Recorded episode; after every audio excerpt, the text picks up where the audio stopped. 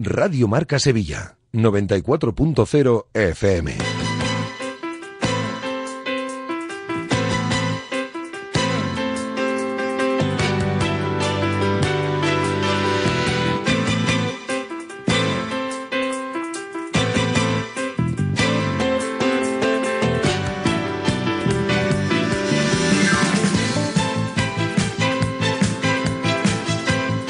Directo Marca Sevilla. Agustín Varela.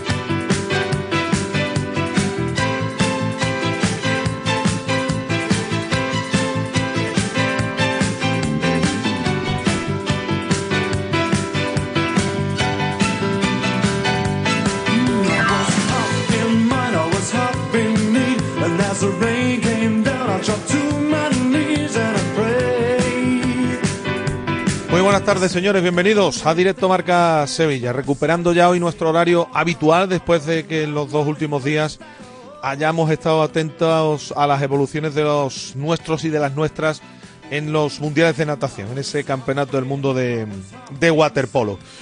Eh, hasta las tres acompañándoles en un día en el que lógicamente resuenan los ecos de lo acontecido anoche en el estadio Benito Villamarín y estamos ya muy pendientes de lo que va a ser una nueva jornada en el Campeonato Nacional de Liga en Primera División, o lo que es lo mismo en la Liga EA Sports, que para los nuestros arranca mañana, como saben, a las 9 de la noche en Mestalla, con ese Valencia-Sevilla.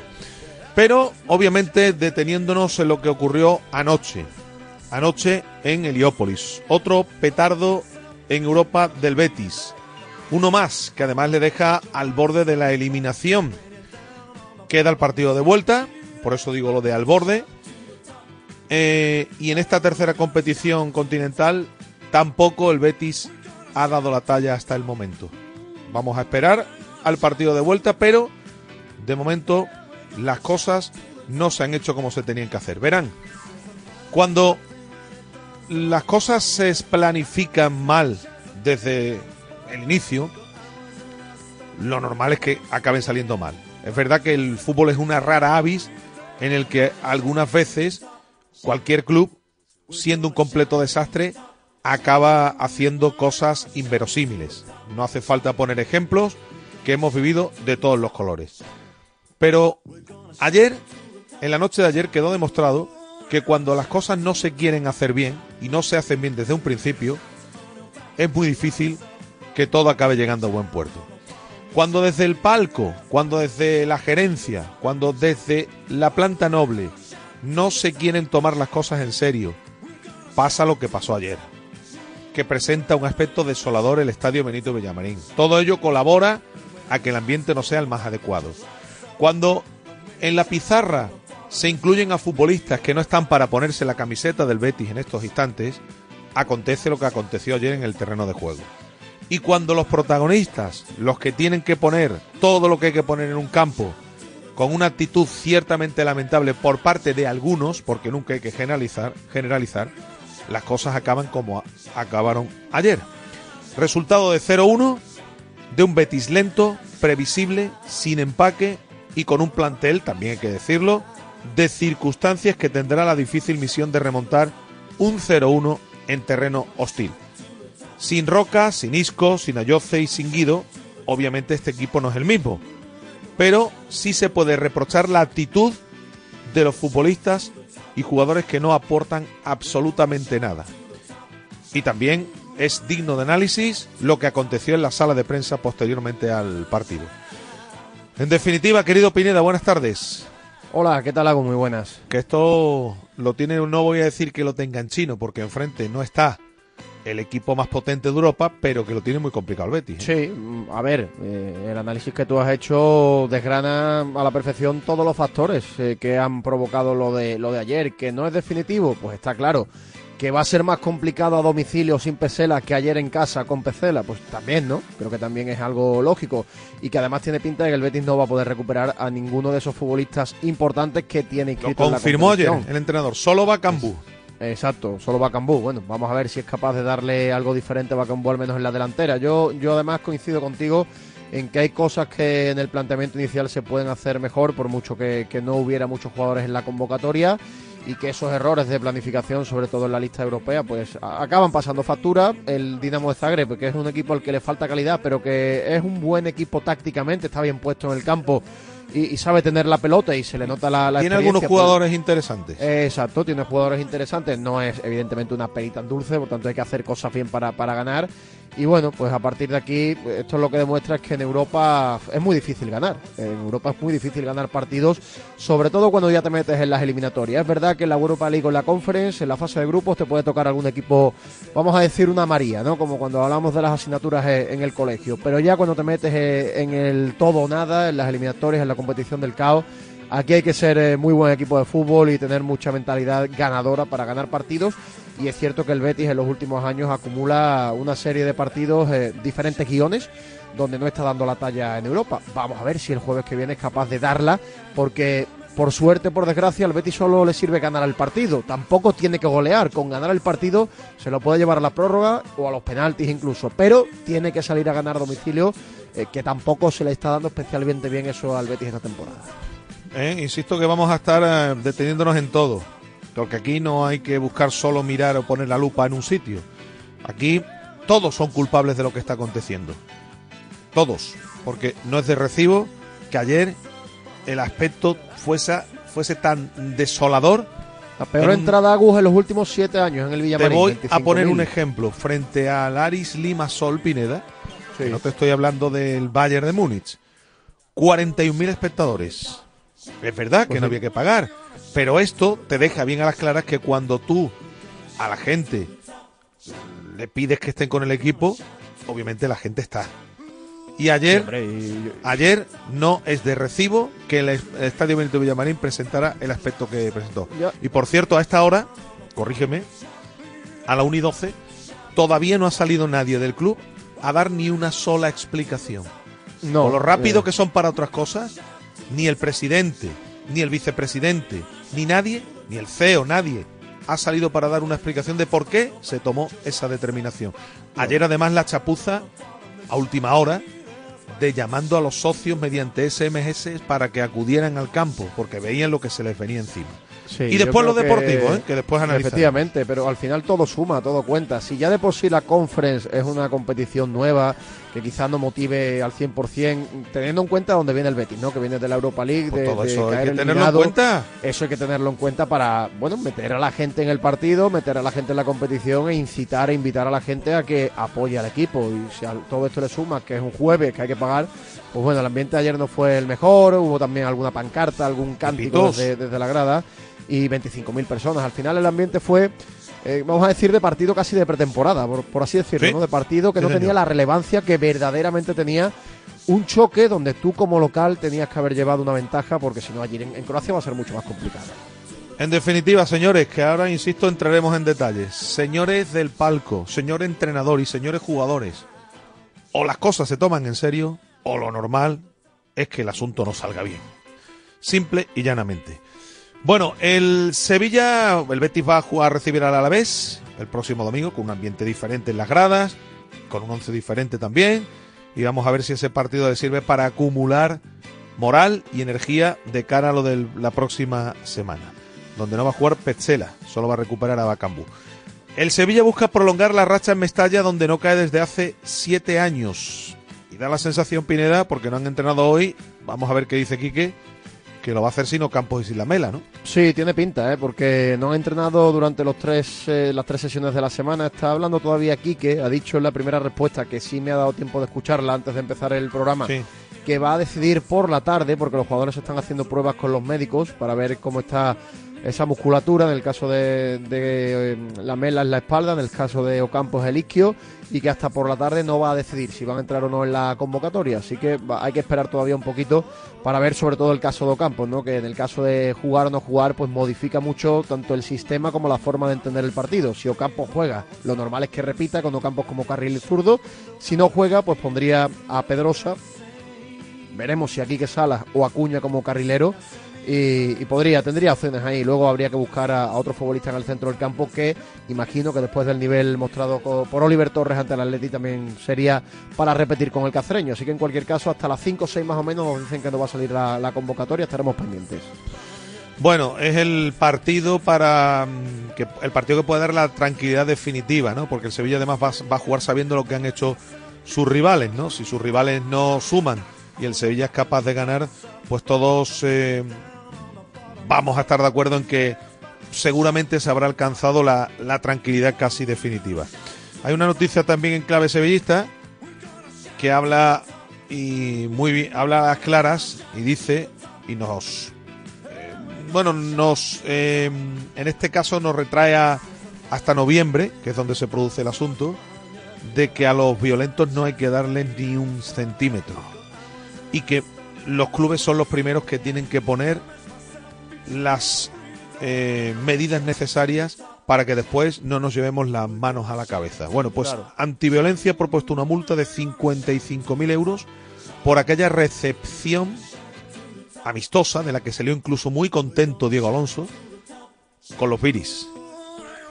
55.000 euros. Mm, Aquí no vamos a ser oportunistas. Nosotros ya fuimos críticos con el hecho de que se dejara entrar a, a los ultras Aquello en el fue entrenamiento. esperpéntico y denunciable, las dos cosas. Aquí lo, dijimos y, y lo criticamos.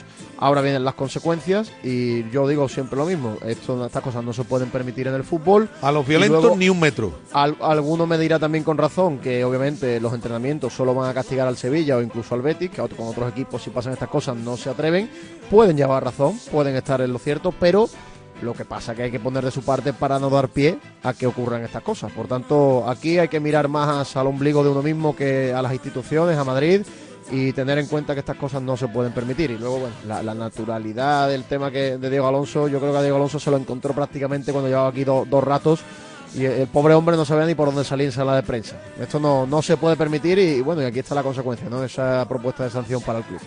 Bueno, estaremos con nuestra agenda, que hay baloncesto entre otras cosas el fin de semana, juega el Betis en Coruña, hay más cosas de las que también nos ocuparemos y nuestra futbolería, ¿eh? con Lucas Aurín, Nacho Delgado y Manolo Nieto que estarán como cada viernes con nosotros en la recta final y con muchas cosas que comentar, como se pueden imaginar. Los titulares que nos llegan de la mano de los amigos de Car que existen, la empresa líder en llaves de coches y además mm, yo creo que hoy no va a hacer falta, Pineda, decirle a los oyentes que pueden que pueden intervenir en nuestro programa, que pueden interactuar con Sí, nosotros. me decía Manolo que hay aluvión de notas de audio, como cada Normal. vez que hay partidos y ocurren estas cosas. Bueno, pues son bienvenidos a participar con brevedad, si puede ser, para que entren el mayor número de oyentes de- que sea posible a través de los canales habituales. 660 50 5709 es el teléfono y la- el Twitter, arroba Rmarca Sevilla. Bueno, vamos a empezar, que hay, insisto, asuntos en los que tenemos que detenernos. Vamos a arrancar en tan solo un instante. Aquí, hasta las 3 les acompañamos. La información comercial que llega ahora y enseguida desgranamos todo lo que tenemos encima de la mesa.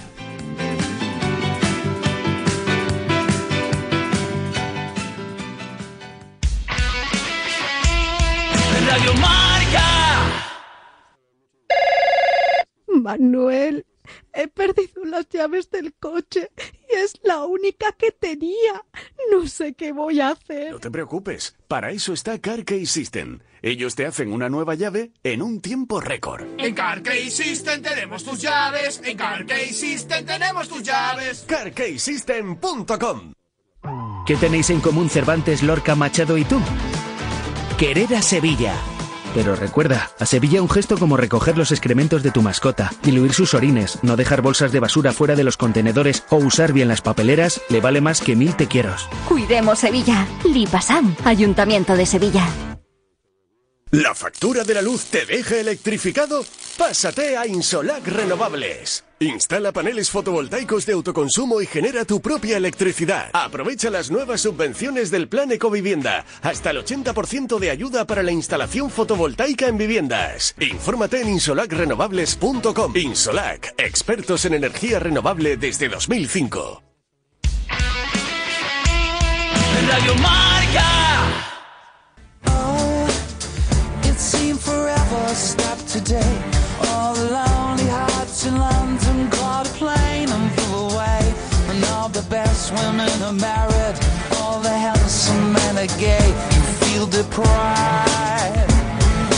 Yeah. Are you questioning your size? Is there a tumor in your humor? Are the bags under your eyes? Do you leave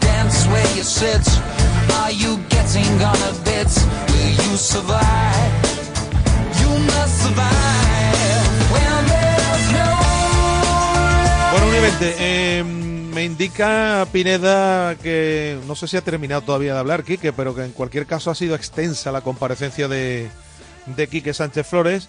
Eh, nos vamos a meter con la actualidad. Eh, juega mañana el Sevilla en Valencia. Después tendremos tiempo más que suficiente para analizar lo que ocurrió ayer en el estadio Benito Villamarín. Pero hay fútbol mañana, Pineda, y, y se estaba pendiente, estábamos pendientes, como tú bien comentabas antes, de saber qué futbolistas iban a estar disponibles para el choque en Mestalla. Eh, hasta esta tarde no vamos a saber a ciencia cierta si Ocampos y Lamela van a estar en esa convocatoria. Lo que ocurre es que después de no estar entrenando durante toda la semana, hombre, no sé, tampoco tendría demasiado sentido, ¿no? Forzar a los futbolistas porque no Sí, hay claro. no hay ninguna competición más a mano, ¿no? A ver, yo creo que si Ocampos está para, para apurar, va a apurar, porque él siempre quiere y es un hombre fundamental para Quique y para el Sevilla.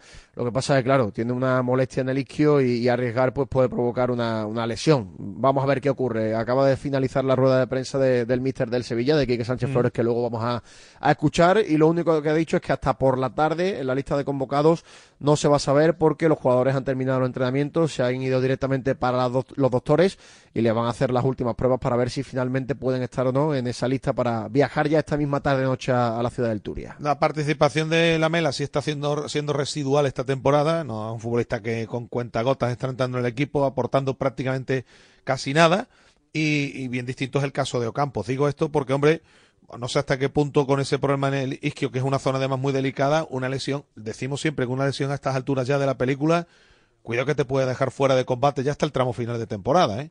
Así que hay que tener, hay que hilar muy fino, hay que hilar muy fino, es un futbolista muy importante para el conjunto sevillista.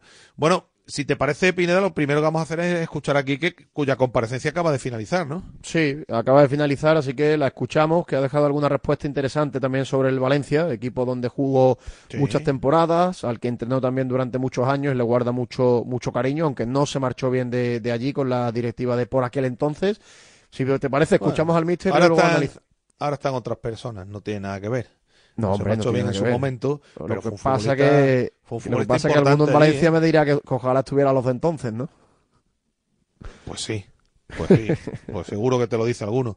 Y fue un futbolista importante en el Valencia y después entrenador en una en- ya en su amplia trayectoria Quique que ha entrenado a equipos importantes y uno de ellos pues lógicamente ha sido el, el Valencia Club de Fútbol. Enseguida vamos a escuchar la rueda de prensa del entrenador del Sevilla eh, para oír lo que ha dicho Quique, vuelvo a repetir, con la duda de ver si si van a entrar ¿no? en la convocatoria Ocampos y, y Lamela. Esta tarde saldremos de dudas porque el equipo, me imagino, Pineda, que viajará esta tarde. Efectivamente, esta tarde, esta tarde. La convocatoria la conoceremos un ratito antes de, de viajar. El Sevilla que va a viajar esta tarde. Va a aprovechar también que, que tiene las semanas, desgraciadamente para el Sevilla, vacías de partidos porque ya no está jugando en Europa y con más calma ha entrenado, ha descansado también y viajando el día antes del partido. Bueno, pues oímos ya lo que ha dicho el técnico del Sevilla. Puedo decir que estamos en el estado natural que deberían estar unos chicos jóvenes que hacen una profesión y realizan una profesión que les gusta, vocacional y que, y que finalmente genera tanto entusiasmo. Eh, por fin hemos encontrado semanas en las que entrenamos bajo ese- esa atmósfera. Eh, como también somos capaces de, de ver que- cómo el entorno se transforma, pues afortunadamente es ese, ese es lo que nos empuja a no decaer. Nosotros creo que dentro de ese ambiente de optimismo tenemos que mantener la, la humildad de saber todo lo que hay que hacer todavía para, para mejorar y para ser un equipo del nivel que merece el club. Por aquí, Mister, David Niebla para Ojo Halcón. En primer lugar, me gustaría preguntarte por, por varios futbolistas, Ocampo y Lamela, saber si están totalmente descartados para el partido y si está listo para entrar en, en convocatoria y jugar Alejo Vélez. Y por otra parte, eh, en el año 2007 eh, entrenaste a Rubén Baraja, mañana te vas a enfrentar a, a él como, como entrenador. ¿Qué opinas de, este nuevo Valencia que está creando? Bueno, las convocatorias que las damos por la tarde y mejor que sea por la tarde cuando se confirme todo, porque además sabes, los chicos ahora están pasando sus últimas pruebas y sus últimos controles con los doctores y hasta que no pasen lo- esto no, sabremos la, convocatoria. Eh, lo siguiente era por Pipo. Alejo, bueno, Alejo ya está, ya puede, ha completado una semana extraordinaria con el grupo y ya está preparado. Tiene ganas, tiene, tiene, hambre, tiene ilusión, hace todo lo que nosotros le pedimos durante la semana y como hemos dicho, como todos tantos, creo que este es un chico que también va a volver a marcar un camino claro de, lo que necesita el, el, equipo.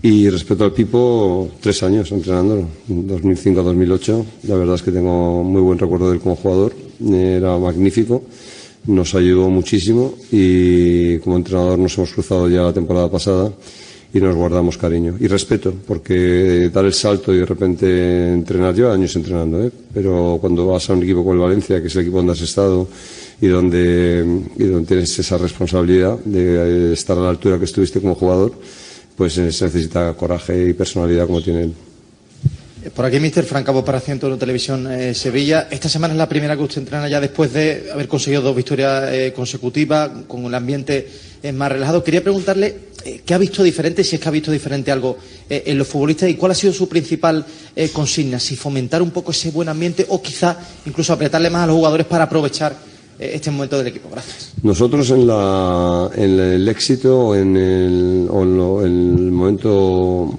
álgido de una semana o de un momento de la temporada, lo que pedimos es lo de siempre, mucho trabajo, mucha atención y mucha humildad. Eh, yo repito mucho, pero es que a mí me gusta la gente que trabaja desde ese, desde ese punto de partida. O sea, me parece que para poder avanzar y poder entender y poder observar y poder eh, repetir las acciones, es como se mejora, eh, se necesita la humildad necesaria para saber que no estamos todavía donde queremos y estamos en un momento mucho mejor, pero tenemos un respeto absoluto a, a la categoría, a la competición, a los rivales, a equipos que están mucho más entrenados que nosotros y mucho más tiempo con sus entrenadores que nosotros.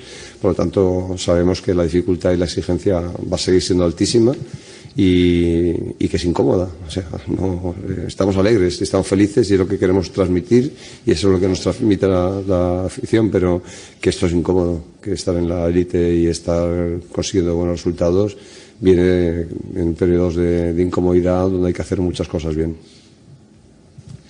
Hola, Quique. Antonio Callejón para Gol Televisión. Le pregunto por el partido, por el lugar, por el ambiente, siempre especial para usted. Diez años como jugador, eh, dos temporadas largas en, en, como entrenador.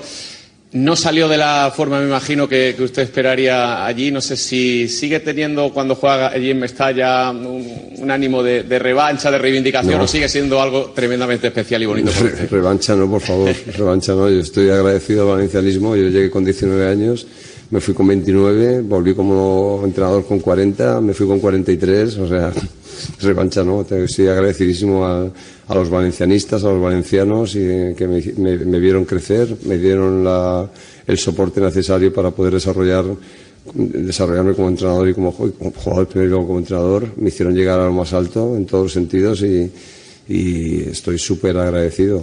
Y además el tiempo al final pone a cada uno en su sitio. Nosotros nos fuimos cuando éramos del Valencia el tercer año, cuando éramos terceros eh, estábamos en Champions y estábamos a tres puntos del líder. O sea que los tiempos han cambiado mucho y, y, las exigencias también. Entonces, nosotros nos fuimos muy felices de haber cumplido dos años y medio estando siempre en la élite, llevando el equipo en Champions. O sea que nada que decir, o sea, al contrario. Muy agradecido a todo lo que me dio el Valencia y los valencianistas y los valencianos en, en todos esos años. Buenas, Quique, por aquí. José Manuel Rodríguez para Diario de Sevilla. Eh, hace unos días habló su segundo Ultra en una radio de Valencia y comentaba la situación de, de Rafa Mir y la necesidad de, de recuperarlo para la causa. Eh, le quería preguntar por los motivos por los que al final no fue convocado la semana pasada, si ve que, si lo ve bien, lo ve de nuevo in, integrado en el grupo por ese mercado invernal que, que ha pasado. Sabes que has hecho una pregunta que no te la voy a contestar al completo. O sea, los motivos por los que, por los que va o deja de ir no, no los voy a exponer en rueda de prensa, pero sí que es verdad que yo lo considero un jugador más. Lo considero un jugador más de la plantilla y le exijo como un jugador más de la plantilla. Por lo tanto, si logramos que él revierta y que él alcance esos grados o niveles de rebeldía que yo deseo para los jugadores que no les ha ido bien, pues entonces perfecto, le abriremos la puerta sin ningún problema. Mientras tanto, él seguramente está en una batalla psicológica de esas, eh, haciéndose preguntas, pero que seguramente que todas las respuestas le llevan a, ser más competitivo. Y para ser más competitivo, pues es darle duro y, y que el entrenador lo vea y que hacerse el espacio ese que yo creo que por trayectoria merece.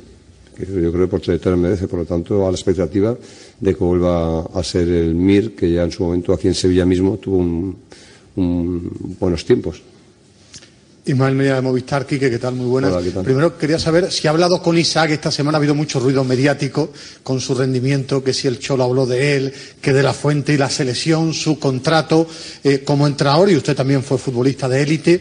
Hablar con él, cómo lo puede llevar un chico casi un mes estaba en segunda red para que no cambie su actitud y su forma de, de competir y mentalmente si es capaz de aguantar toda esta presión mediática que hay. Pues yo no quiero cambiar nada de lo que está pasando y como lo que está pasando no ha pasado por ninguna charla mía con Isaac, sino que todo ha surgido de forma natural, todo lo ha puesto él de su parte y nosotros solo hemos abierto una puerta de la que no queremos ya cerrar de regreso, o sea, eh, o lo que queremos cerrar, que no regrese, o sea, está bien donde está.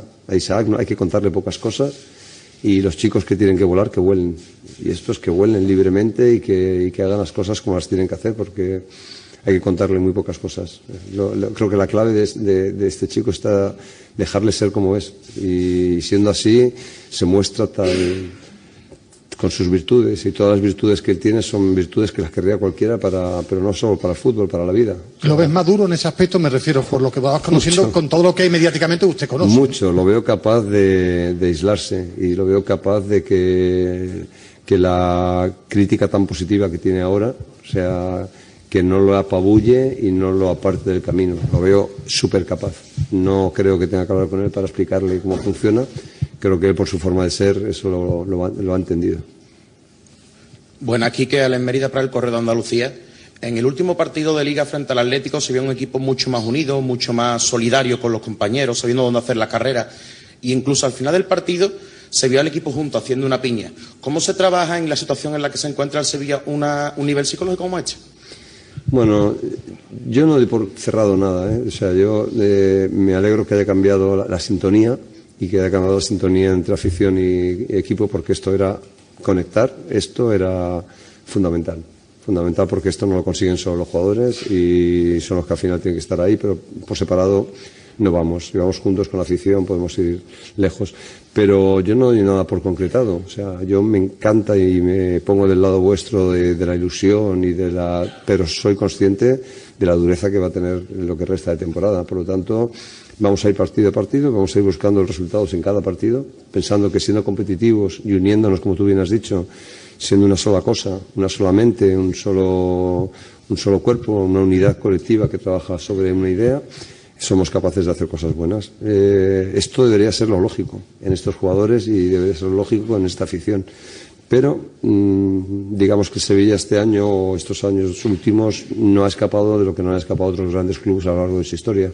Y es que te veas atrapado por circunstancias X, no las puedo explicar porque llevo muy poco tiempo, que te lleven a, un estado antinatural de tristeza, depresión, desgana y situaciones que son incómodas dentro del fútbol. Volviendo a lo que comentas, que aún todavía eh, falta dar un paso más, eh, ¿puede ser Mestalla un, un escenario en el que, si se consigue el tercer triunfo consecutivo, metas a muchos equipos abajo y ya el descenso sea de otra manera incluso las miras y el rumbo de la temporada pueda cambiar? Yo tengo los pies en el suelo. A mí me gusta que la gente que sea todo lo feliz que quiera ser y sea todo lo positiva que quiera ser y, nosotros ayudaremos a intentaremos hacer lo posible para que sea así. Pero yo siempre tengo lo- los pies en, el suelo y, y creo que, que la humildad es fu- fundamental y en los momentos buenos mucho más. Y hay que ser honesto y queda un camino y un trecho grande todavía para tener que hacer otro tipo de cálculo. ¿Qué tal, Quique? Gonzalo. Tortosa, Chiringuito de Jugones.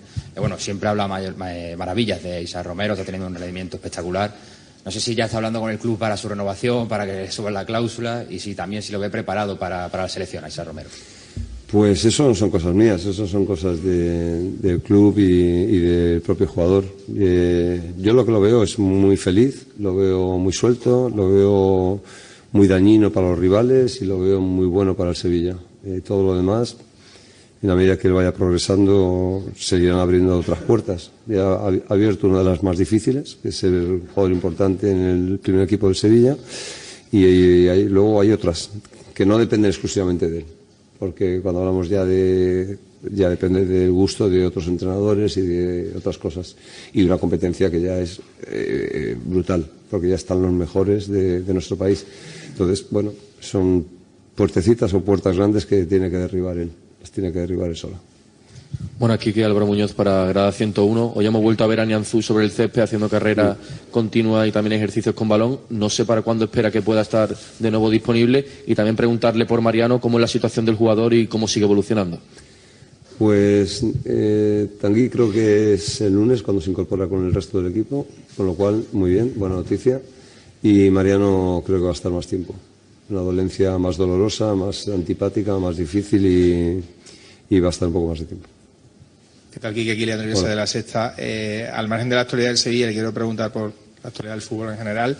Ya se ha conocido que Kylian Mbappé va a abandonar el, el Paris Saint-Germain. Eh, primero, ¿cómo ha vivido usted todo este tiempo ¿no? en el que se ha hablado de, tanto de, Mbappé? Eh, ¿Cómo lo ve? Porque parece que viene a la Liga Española. Y, cómo ve el impacto en la Liga Española? ¿Y en qué equipo le gustaría que, jugara? Todo indica que parece va a ser el Real Madrid, pero... Yo, el caso Mbappé me divierte mucho porque he visto desde fuera como hay tanto uh, controversia, durante tantos años ha habido tanta controversia y sí me pareció que llega a llegar ya hace muchos años y esto, entonces hemos tenido un montón de tertulias muy divertidas en los que yo como espectador me lo paso muy bien. Entonces, bueno, es divertido. Y dicho esto, pues nosotros estamos en la Liga Española y que queremos lo mejor para nosotros. A mí me gustaría que recalara en, la, Liga, en la Liga Española. Lo que sí que tengo claro, y es una opinión muy particular, no sé si como entrenador, como espectador, como señor mayor, no sé, el caso es que creo que, que el Mbappé de los balones de oro va a ser a partir de ahora, a partir que abandone el Paris, Saint-Germain entonces va a alcanzar otra dimensión. Hola, José Luis Peneña para la Colina de Nervión. Yo quería preguntarle por dos nombres propios. El primero, Quique Salas, que ha vuelto a los entrenos, una pieza a priori clave para usted desde que llegó hasta su desafortunada lesión. Y el segundo, Aníbal Mesbri. Eh, ¿Cómo va evolucionando el jugador tunecino en la plantilla? Bueno, no me gusta hablar mucho individualmente. Con Isaac es que es difícil salir de ese monotema porque el chico hace mucho, mucho como para que el foco vaya para allá. Pero tampoco me gusta individualizar tanto ya en cada jugador. Eh, Aníbal sigue trabajando y sigue, sigue esforzándose al máximo por conocer dónde está y por conocer la situación del, del equipo y para adaptarse. Con lo cual valoramos mucho ese esfuerzo. ¿Y el otro jugador que me hayas dicho? Y Quique, mm, es que lo conocéis mejor vosotros que yo. Si es que siempre digo lo mismo, es que llevo un mes y medio y vosotros lleváis años aquí viendo a Quique. Quique es el previo a Isaac. Es el chico que lo hace todo bien, es el chico que está súper atento, es el chico que, quiere ser y lo va a ser. Y, claro, esto cada vez que viene este aire fresco al club, pues es fantástico. Eso nos viene muy bien. Bueno, Mister por aquí, buen día para Estadio Deportivo. Tras Valencia le viene el Real Madrid y cerrará el, mes de febrero con la visita de, la Real Sociedad.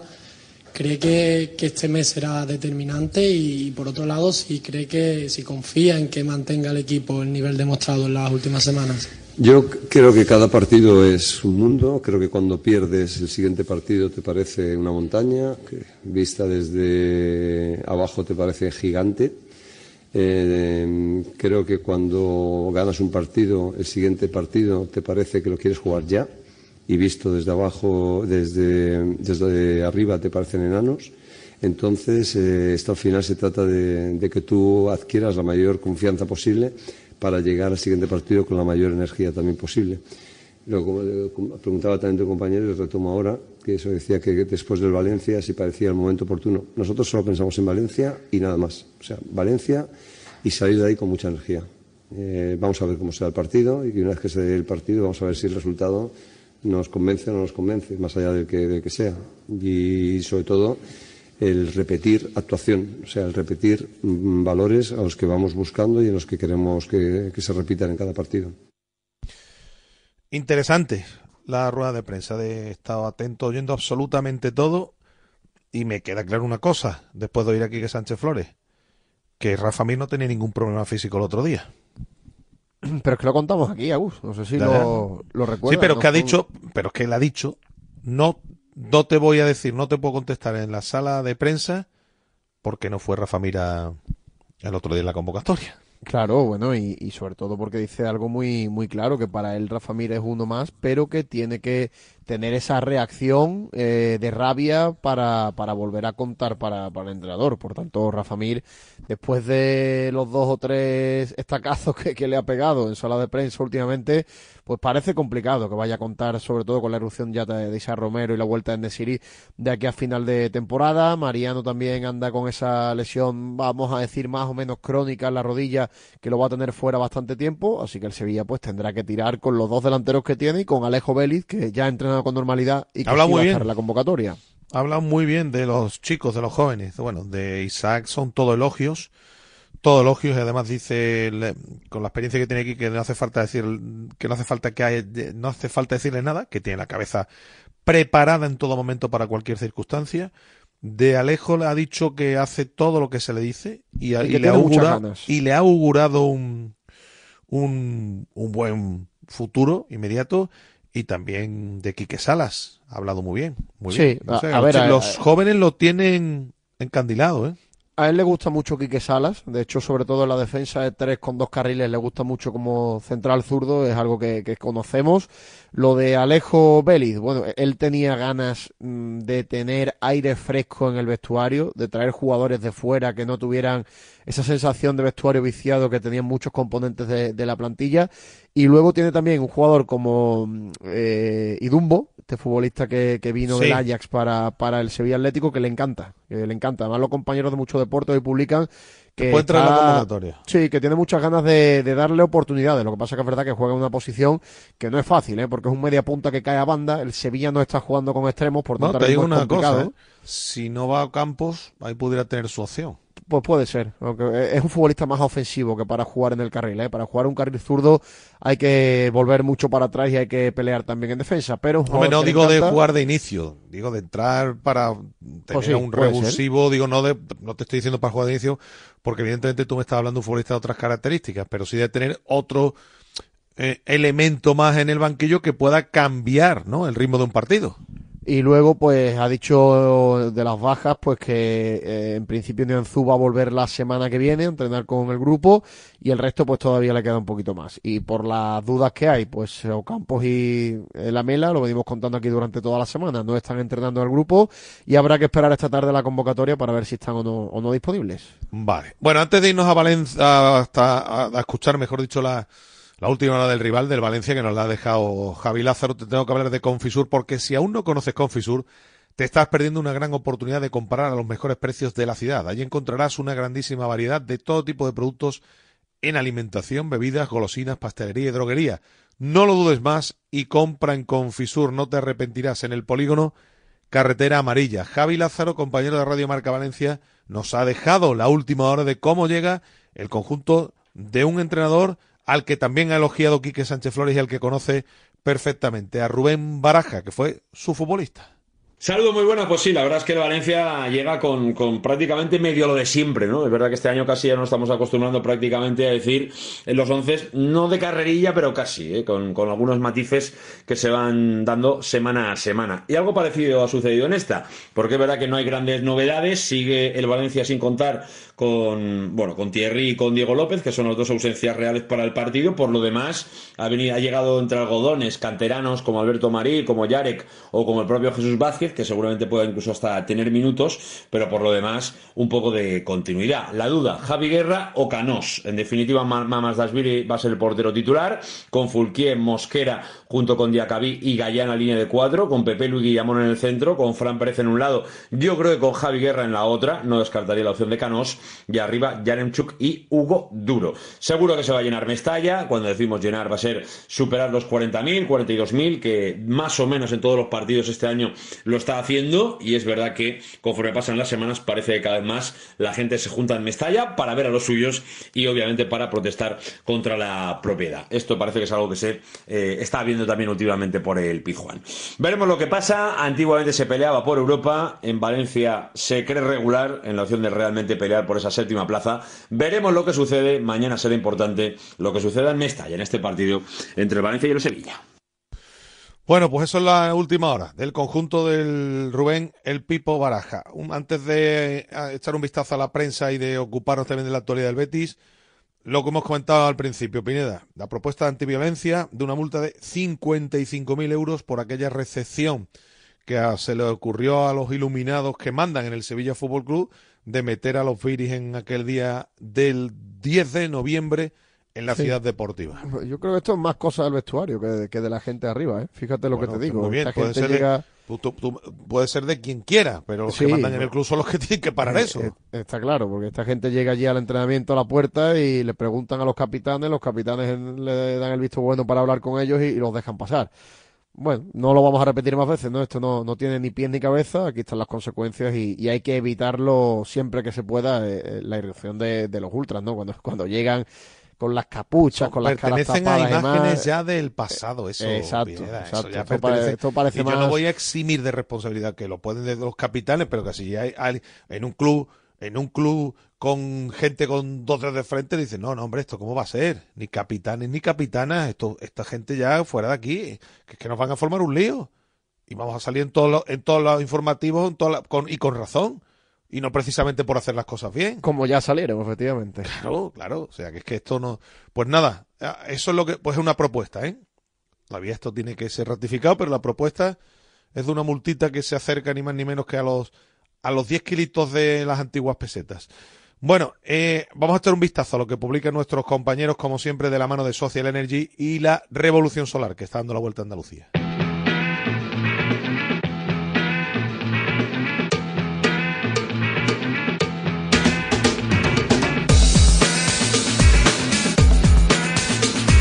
Vamos con el repaso a prensa en marca.com sobre el Sevilla. A Baraja le duele Rafa Mir, dice el técnico del Valencia que hay cosas con las que no está de acuerdo. Y palabras de Quique, que la gente sea lo feliz que quiera ser. Yo tengo los pies en el suelo. Sobre el Real Betis Balompié, el, el Betis buscará la remontada en Zagreb de nuevo bajo mínimos.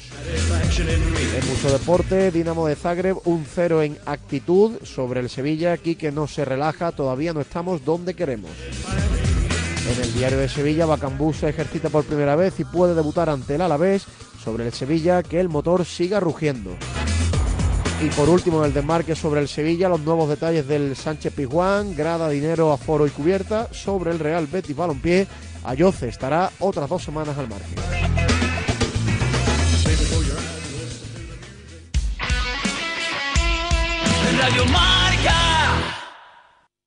Desafía los límites con Social Energy. Calidad imbatible, precio invencible. Si no, trae tu presupuesto y te lo mejoramos. Descuentos de hasta 3.150 euros con tu instalación premium con dos baterías. Cinco años de garantía en tu instalación con primeras marcas y dos años de seguro todo riesgo gratis. Pide tu cita al 955 44 11 11 o socialenergy.es. La revolución solar es Social Energy. Cash. Ancarri Confisur de confianza en el sur. Cash, los mejores precios de Sevilla. Cash, en polígono carretera amarilla. Cash, productos de alimentación, bebida, golosinas, pastelería y droguería. Cash, www.confisur.es. Cash. ¿Qué tenéis en común Cervantes, Lorca, Machado y tú? Querer a Sevilla pero recuerda, a Sevilla un gesto como recoger los excrementos de tu mascota, diluir sus orines, no dejar bolsas de basura fuera de los contenedores o usar bien las papeleras le vale más que mil te quiero. Cuidemos Sevilla. Lipasam, Ayuntamiento de Sevilla.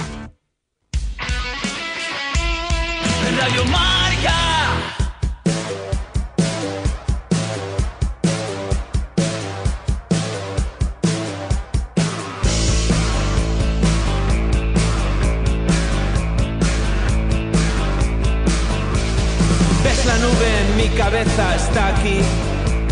Ayer salí. Directo Marca Sevilla. Batir la ansiedad y la tristeza que hay en mí. Ayer salí.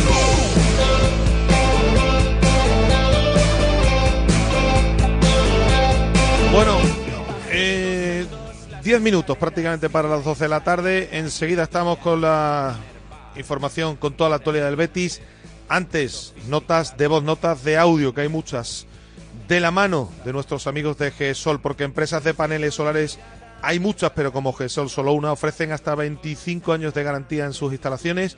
Si quieres ahorrar en tu factura de la luz, entra en www.disfrutatuenergia.com y recuerda que GESOL se escribe con doble E y G de garantía.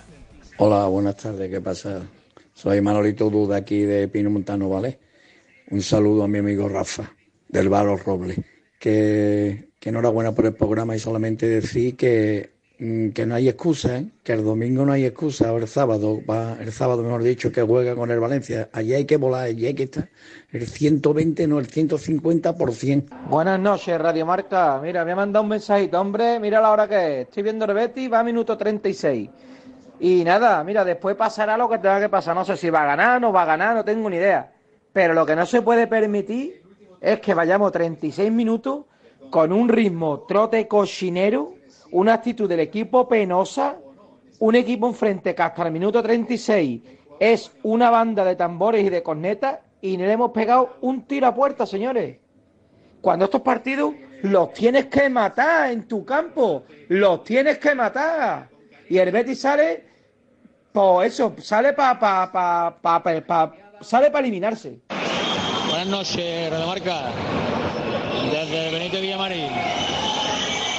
Ya vaticine el lamentable estado del estadio hoy por la venta de entradas abusivas hacia los aficionados y demás. Y para colmo ya eh, el equipo echado atrás. Un poquito de respeto, hombre, un poquito de respeto a los aficionados y a las personas que queremos realmente al equipo. H6C, seguid, seguid así que ya veréis. Mucho Betis. Hola, Radio Marca.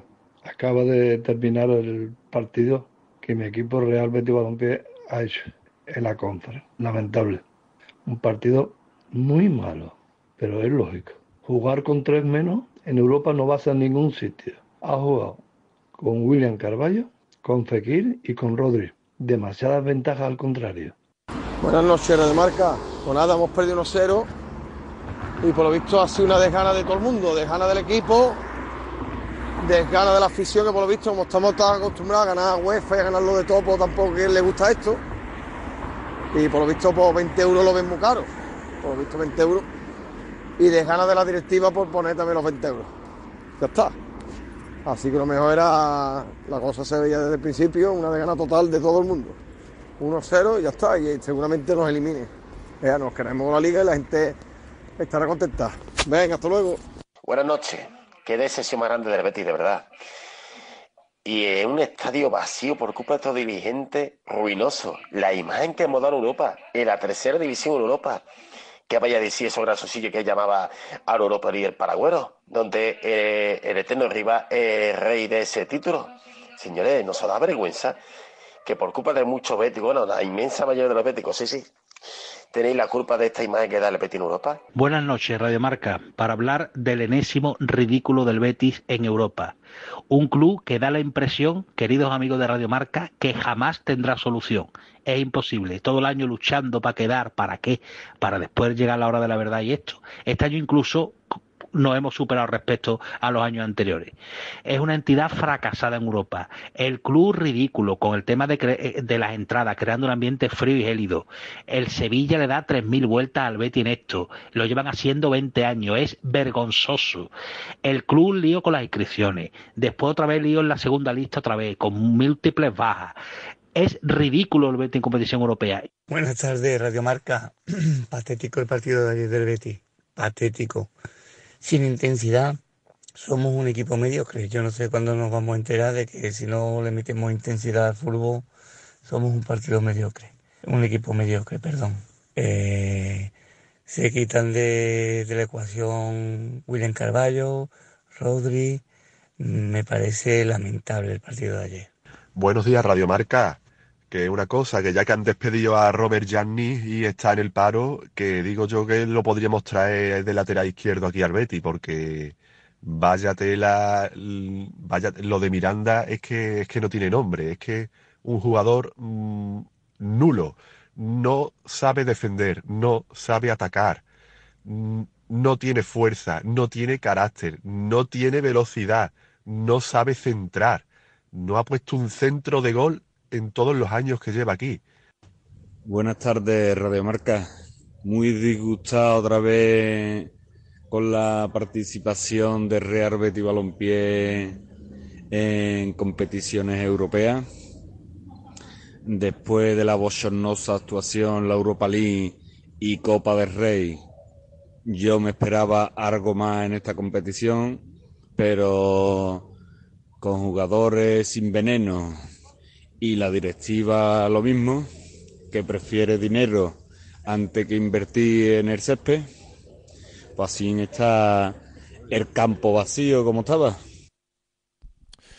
Mucha gente enfadada. Pues muchas gracias, ¿eh? A ver si tenemos tiempo después y emitimos otro bloque de notas de voz, notas de audio que, que insisto, son innumerables las que nos han llegado a nuestro bus, a nuestro Muchas gracias a todos los oyentes por participar, Agus, que siempre son multitud. Eh, la noticia del día nos llega de la mano de nuestros amigos de Insolac, que llevan más de 18 años dedicados a la instalación de energía fotovoltaica. Aprovecha las subvenciones para las comunidades de vecinos y empieza a ahorrar en la factura de, la luz. En Polígono Industrial Nueva Espaldilla, en Alcalá de Guadaira, 954-529-942 o en info arroba insolacrenovables.com. La noticia del día no puede ser otra que obviamente lo acontecido anoche, ¿no? En el estadio Benito Villamarín. El Betis ahora mismo está sexto en la clasificación. Lo decía un oyente con total y absoluto acierto. Está sexto. Va a seguir peleando arriba. Va a pelear. Todos más o menos tenemos claro que va a pelear por estar en puestos europeos la próxima temporada. Pero viendo lo que perpetra el Betis en Europa una temporada tras otra, ayer mucha gente lo que se preguntaba es ¿para qué quiere el Betis jugar en Europa? No es lo mismo quedar el 8 o el 9 en una posición como le gustaba decir a, a, Manuel Ruiz de Lopera en el centro de la tabla y no tener ningún tipo de problemas? ¿Para qué se quiere jugar en Europa y perpetrar lo que ha hecho el Betis esta temporada? Ayer el partido nace mal parido desde todos los sitios, desde todos los rincones donde mirar a uno, el asunto no pintaba bien. Primero, con lo que hizo el club obligando a pasar por taquilla a todos los socios y el esperpento, con las entradas para todo aquel que donase sangre de forma gratis, haciendo pagar a los socios, SMS que se mm, llegan a repetir ya hasta la misma tarde de ayer a los socios para que adquiriesen su entrada con unas promociones y no sé qué. Es decir, un auténtico desastre. La cabeza pensante que ha ideado esto, la, la cabeza pensante que ha ideado esto, se ha cubierto de gloria. Punto uno. Punto 2. Planilla, hoja de alineaciones. Obviamente esperábamos cambios. Hay bajas importantes. Este Betis sin Isco, sin Ayozi, sin Guido, es un equipo mucho más previsible. Es un equipo que, que no estaría peleando, ¿no? Obviamente en el sitio en el que está. A ello le unes a que Marroca se queda en el banco y sale William Carballo de inicio. Un futbolista que ni tiene la cabeza en el Betis, ni tiene la cabeza ahora mismo en su profesión porque está atravesando un momento personal complicado y porque según cuenta todo el mundo, ahora mismo chico no está para jugar a esto y se demuestra en el campo. La defensa, bueno, pues se puede considerar una defensa titular. Y después, en ataque, obviamente, porque no está inscrito Fornals, porque no está inscrito Chimi, porque no podía aparecer Bacambú y porque los cambios han sido los que han sido, tiene que jugar con Rodri, que es un jugador que se limita a dar vueltas con la pelota, que no tiene verticalidad ninguna y que no crea peligro en ningún momento para el rival, con Fekir, lejos de su mejor versión, a pesar de que el otro día en Cádiz hizo un buen partido, pero muy lejos de su mejor versión, y con un Abde que yo creo que este chico mm, ahora mismo está ofuscado.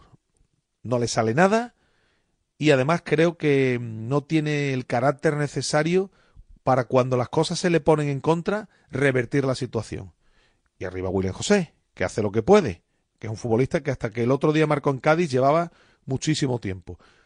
Esto, evidentemente, insisto, también hay que poner, el entrenador lo dijo, las bajas y todo lo que hay que ponerlo en la balanza y, y obviamente ponderarlo todo. Pero también pienso yo que había un equipo en el campo como para haber hecho las cosas de otra manera, para que la actitud de ciertos futbolistas hubiese sido distinta, para que el Betis no fuese tan lento y tan previsible y para que el equipo le metiese más intensidad al partido, que era lo que demandaba. Porque hoy en día, ante cualquier rival, el Betis, el Betis y cualquiera, pero sobre todo el Betis, si no le mete intensidad y si no le pone lo que hay que ponerle, en Europa sobre todo estás muerto, como se vio ayer. Y para culminar el colofón, la sala de prensa. Empieza Pellegrini diciendo que si lo del central, que si así no se puede, que si las bajas, un Pellegrini para mí desconocido, poniendo excusas cuando nunca lo ha hecho. Creo que víctima también de todo lo que se está viviendo. Habla del central cuando él ha sido parte responsable de que al Betis ahora mismo en la lista europea tenga que jugar nuevamente el partido de vuelta con, con Roca o Cardoso, ya veremos como central al lado de, de Chadi. A Pellegrini le dijeron por activa y por pasiva que Luis Felipe iba a ser vendido y lo incluyó en la lista de convocados. Y el club tampoco tuvo los arrestos porque en el club, hay que decirlo, nadie tiene los arrestos necesarios para mirarle la carita al entrenador y decirle, oiga, que meta usted un central en la lista, que a este futbolista lo vamos a vender. Como nadie tiene los arrestos necesarios, se junta con la, el hambre con las ganas de comer y ocurre todo lo que ha ocurrido después eh, en la lista y todas las carencias que ha venido mostrando el equipo en Europa. Así, desde luego, no se puede hacer nada. Así el Betis va a seguir siendo en Europa un cero a la izquierda. Hace dos temporadas todavía cayó el Betis ante la Eintracht. Bueno, en aquel entonces Pineda, si recuerdas, estaba engorilado con la Copa. Y compitió Tenía- en la eliminatoria. Compitió en la eliminatoria y cayó en el último instante. Y, esa- y en esa temporada, es verdad que acaba ganando la Copa, que era un objetivo que veía todo el mundo cercano.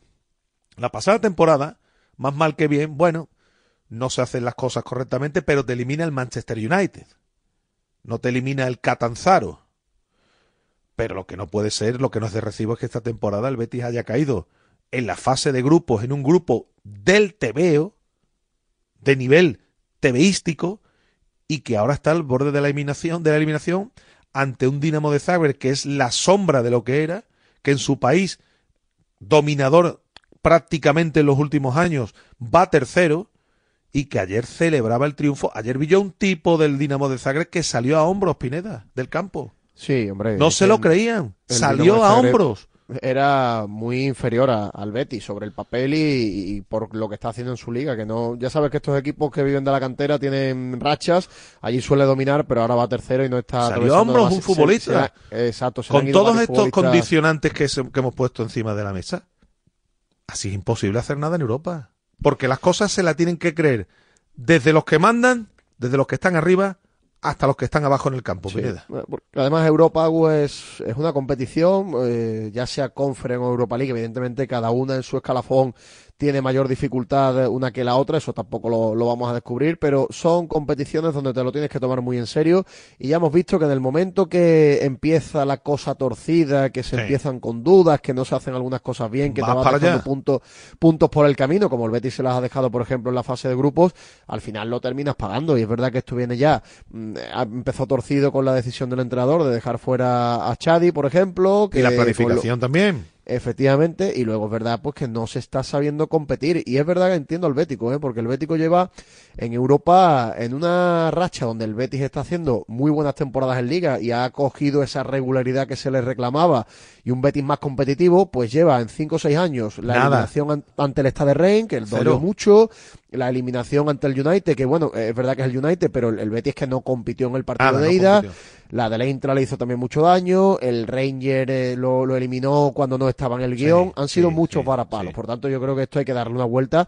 Y si el Betis algún día tiene, quiere ser competitivo en Europa, se tienen que volcar desde todos los estamentos del Todos. club, ¿eh? Desde arriba, desde el entrenador, desde la plantilla. creérselo todos. Efectivamente. Todos. Y, Mira, y no eres- despreciar, y, y no despreciar la Conference, ¿eh? Que el Betis no está para despreciar Claro ningún tipo de no. competición. Claro que no, es un título europeo. La Roma el año pasado le salvó la temporada Pineda el título, salieron a la calle, salieron todos Mourinho, yo no le veía llorando a Mourinho y Mourinho ha ganado en esto cosas, ¿eh? Y yo no lo veía llorando, ¿eh? A Mourinho, ¿eh? Pues claro, esto al final, eh, el anterior. título. La temporada pasada fue la de la. Perdón, la anterior, Europa efectivamente, la anterior, el West Ham, efectivamente. Quiero decir con esto, tú porque eres más joven, pero aquí hemos visto, yo he visto al Mallorca llegar a una final de una recopa. Al Alavés. Ya no me voy a los equipos importantes, que no digo que el Mallorca y el Alavés no, los- no lo y la del pero- Zaragoza también, por pero el ejemplo. Zaragoza, pero el Zaragoza ya es un rival, aunque ahora esté en horas bajas, el Zaragoza ha sido hasta hace hasta este último decenio ha sido un equipo importante del fútbol español. No digo que no lo sean Alavés y Mallorca, pero el Alavés y Mallorca no tienen la trascendencia de los equipos de los 7, 8, 9 equipos mejores del fútbol español, entre los que creo que está el Betis, y que todos hayan hecho algo menos el conjunto verde y blanco. Sí. Esto se lo Y tiene luego- que hacer mirar alguien. Y es la forma correcta la que ha adoptado el club.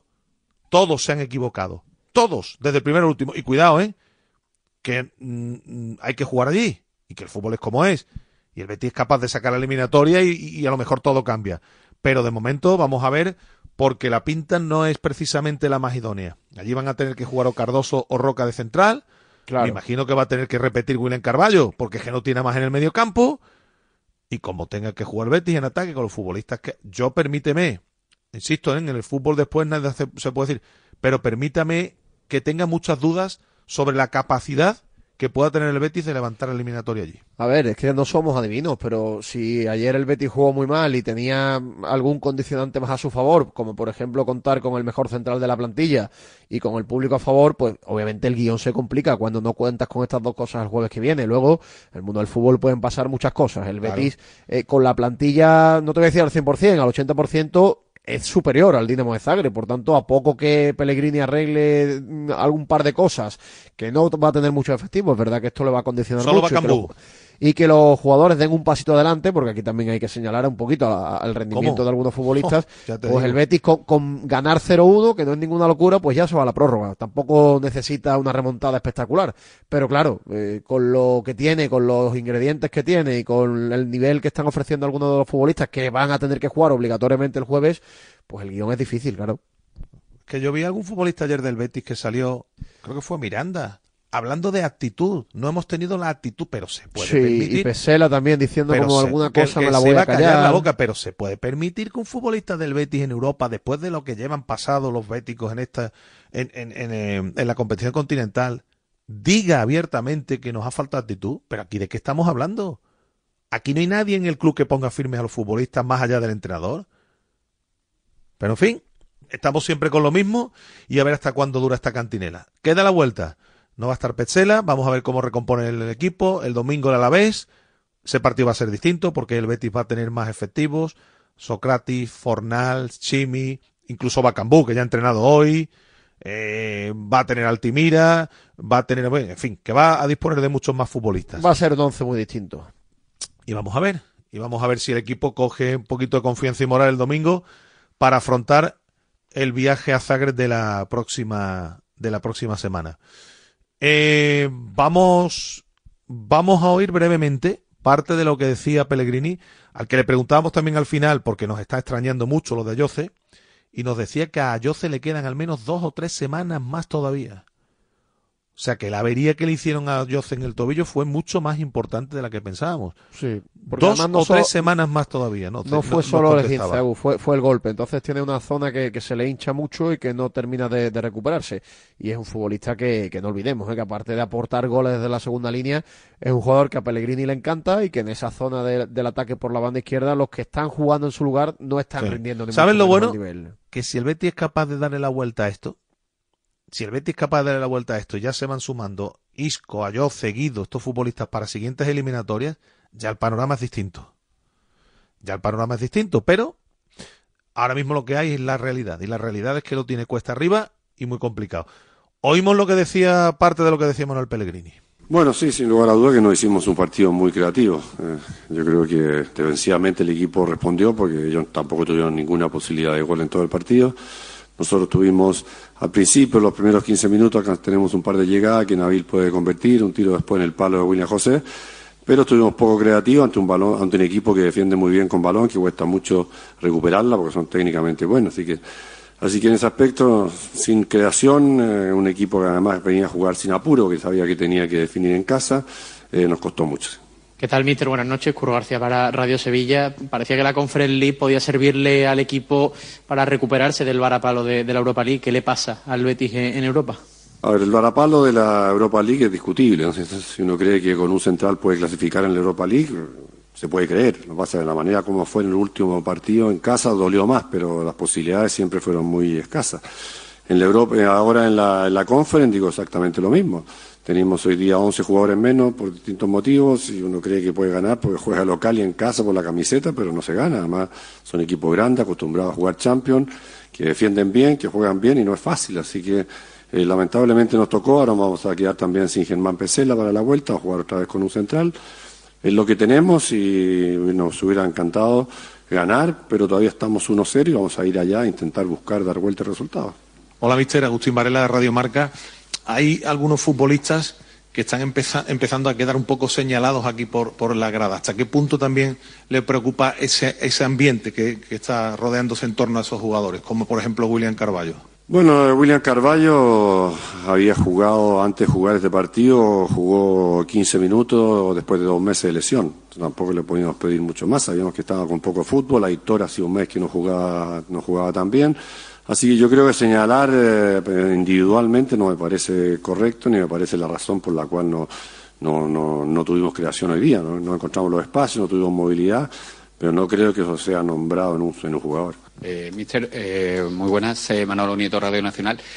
Esa falta de creatividad, esa espesura que ha tenido el equipo, ¿tiene alguna explicación? ¿Tiene a que ha sido un mal día? ¿A que ha notado el cansancio? No sé, alguna explicación tiene que tener, ¿no? Porque la imagen es totalmente diferente a lo que viene mostrando el equipo en Liga. Incluso ha recordado, o nos ha- algunos nos ha recordado la eliminación contra el Alavés. ¿La eliminación de qué, perdón? El- en Copa de Rey contra el Alavés.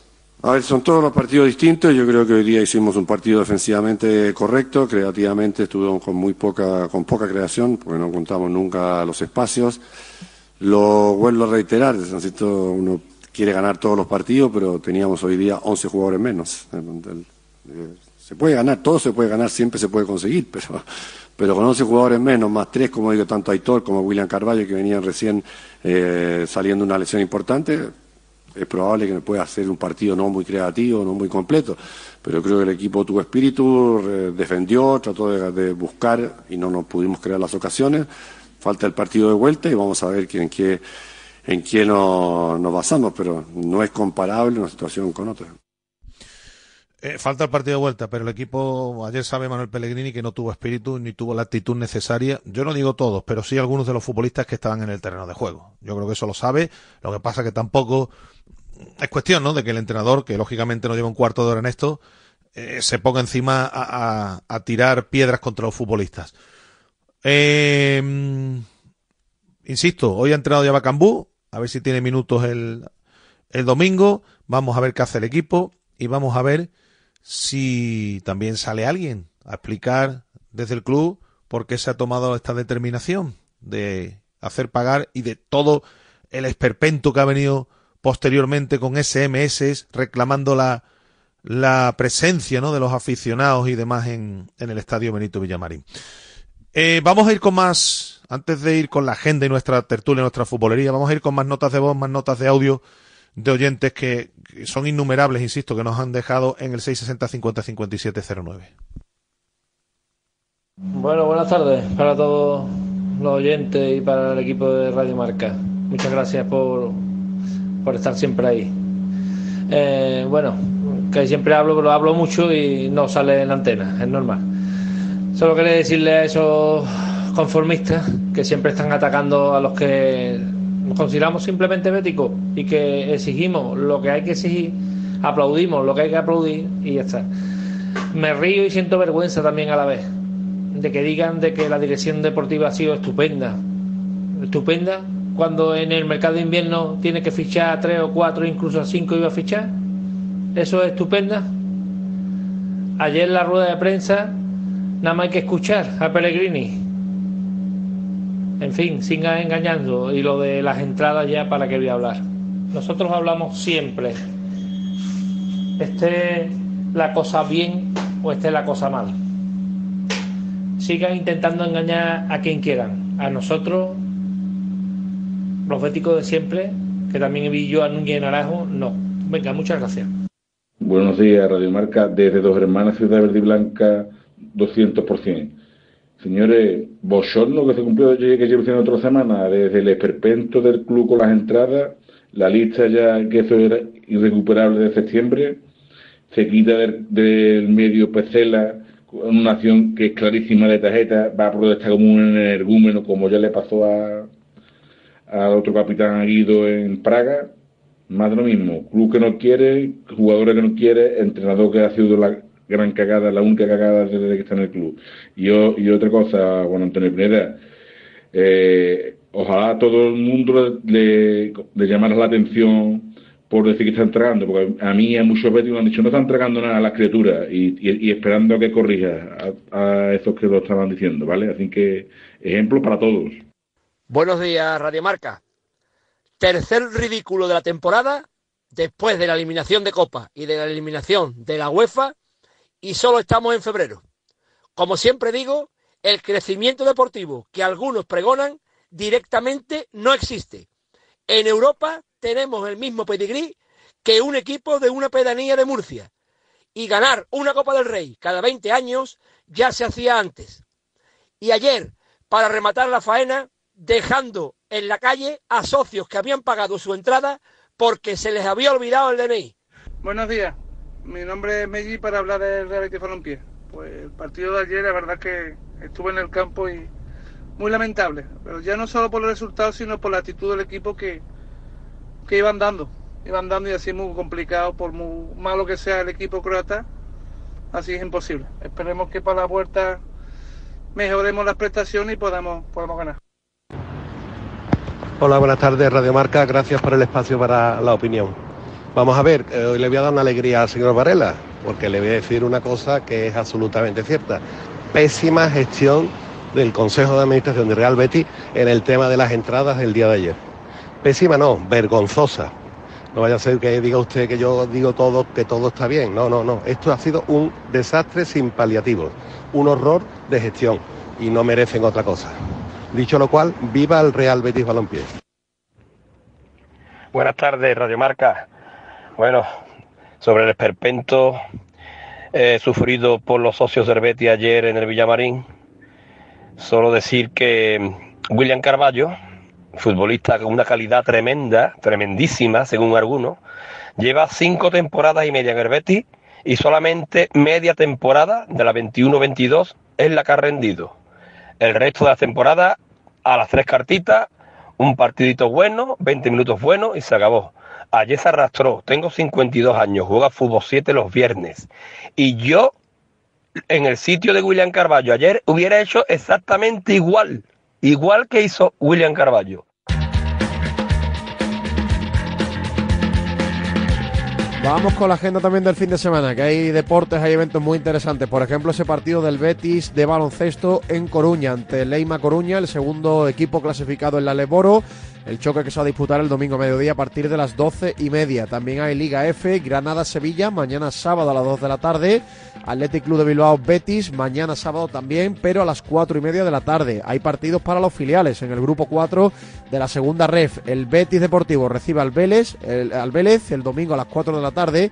El Yeclano se enfrenta al Sevilla Atlético en ese partido de primero contra segundo, también el domingo a las 5 de la tarde. Hay fútbol sala después de la victoria importantísima del conjunto verde y blanco ante Palma. Juega el Betis en casa ante Rivera Navarra. Mañana sábado a partir de las 7 y media de la tarde. Hay voleibol también. Heidelberg, Cajasol Voley. El domingo a partir de la 1 y cuarto del mediodía. Y ese evento que va a paralizar el fin de semana las calles de Sevilla. Domingo a partir de las 8 y media con salida y llegada del Paseo de las Delicias. La gran maratón de Sevilla en una nueva audición por las calles de la capital de Andalucía. Para todos los gustos y para todos los colores. Hay de todo, como en botica. Aquí también hay de todo en cuanto a consejos comerciales que siempre vienen bien antes de que nos metamos en territorio de echarle nuestra futbolería. Radio Marca. Acierta al ahorrar en electricidad en tu vivienda o negocio. ¿Qué empresa es líder en fotovoltaica en Andalucía? GESOL. ¿Quién ha realizado más de 5.000 instalaciones? GESOL. ¿Cuál es la mejor valorada en reseñas de Google? GESOL. ¿Y cuál te ofrece un estudio personalizado gratuito? GESOL. Gana tú también y ahorra con tu instalación fotovoltaica de autoconsumo. Solicita tu estudio gratuito en www.disfrutatuenergia.com. ¿Escuchas este silencio? Muchos quieren que los facultativos andaluces no tengamos voz ni voto en la mesa sectorial de la sanidad. No lo permitas. El 6 de marzo vota Sindicato Médico Andaluz en las elecciones sindicales del SAS. Sin facultativos no hay sanidad. Las furgonetas Mercedes-Benz están fabricadas para darlo todo. Y con el servicio Express Service podrás contar con un mantenimiento ágil, sin tiempos de espera y con la calidad habitual de Mercedes-Benz. Reserva tu cita en nuestra web y optimiza tus tiempos. Con Cesur y Fervial, tus talleres autorizados Mercedes-Benz en Sevilla. Radio.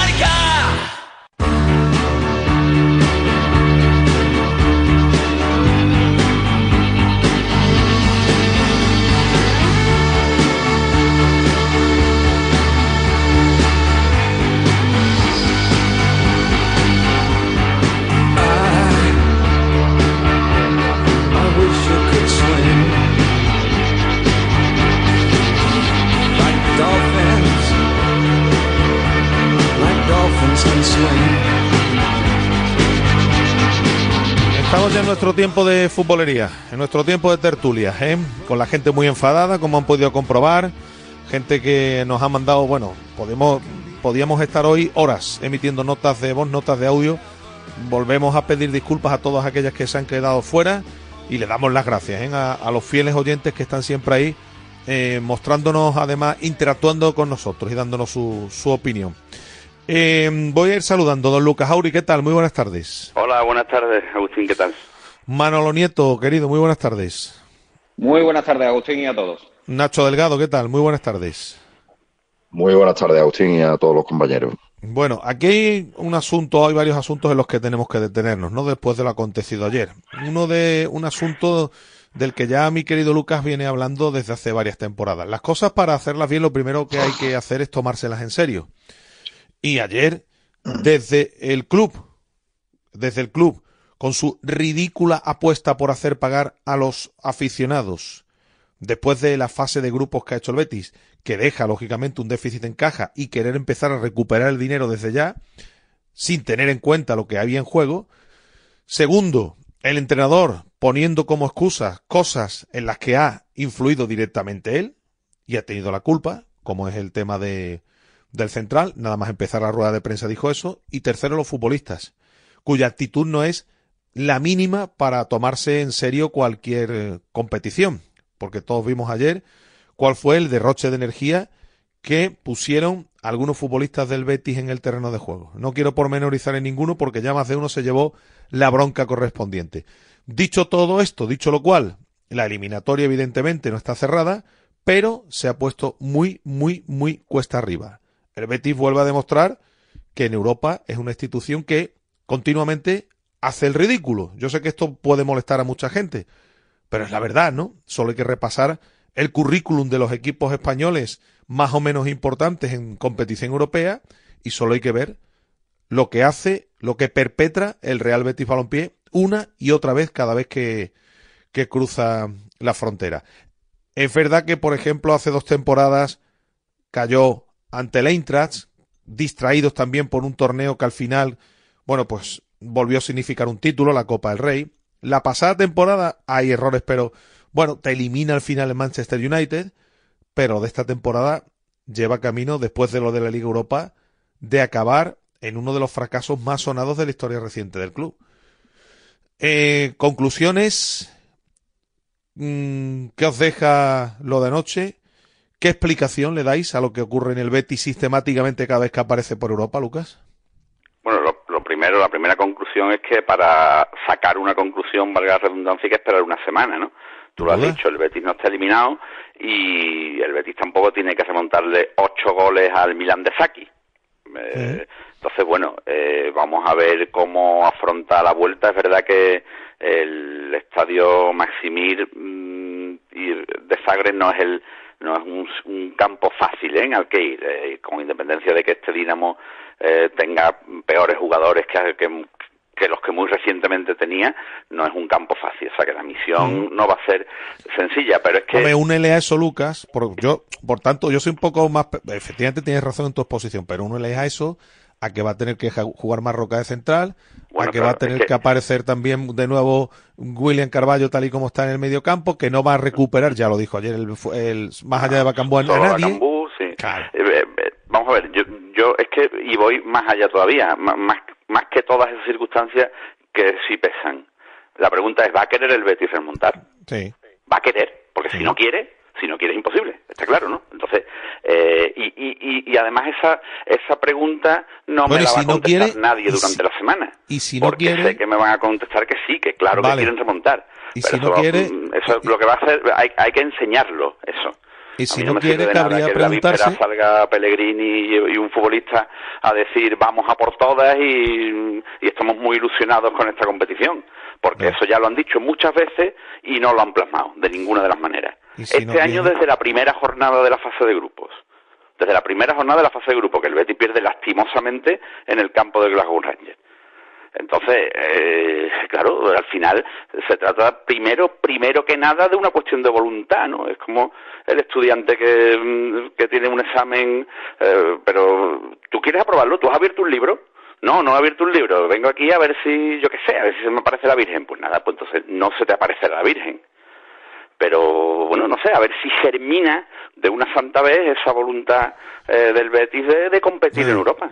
sí, pero Manolo, No digo de ganar, esa- de competir. Eh, hace unos meses hicimos un reportaje en Mucho Deporte y no sé si eran 14 o 16 los clubes españoles que habían jugado alguna semifinal de competición europea. Sí, muchos. Eh, no sé si eran 14 o 16, era una de esas dos cifras, entre los que no está el Betis. Es decir, si a lo largo de 60 años el Betis, que es uno de los, eh, exagerando mucho, uno de los 10 mejores clubes de España y, y sin exagerar, pues uno de los 6, 7 clubes más importantes de España, eh, eh, eh, si no lo ha generado en 60 años, esa voluntad de competir en Europa, no sé cómo lo va a generar esta semana, pero ojalá, ojalá. Y ahí pues me encomendaría, como hacemos siempre, a Pellegrini, que desde luego en su ejecutoria europea con el Betty mm, parece que, que, que los jueves deja a su hermano, que, que dirige al equipo, su hermano gemelo, porque no parece ni él, ¿no? Pero Manolo, ayer mm, lo hablamos nada más terminar el partido. Es una reflexión que Lucas ha hecho aquí también muchas veces. Si no quieres, si muestras esta imagen, si ocurre todo lo que ocurre, ¿para qué estás peleando para quedar sexto o quinto? que es una da igual, situación queda, muy, queda muy- octavo, queda noveno en liga. Da igual, ¿no?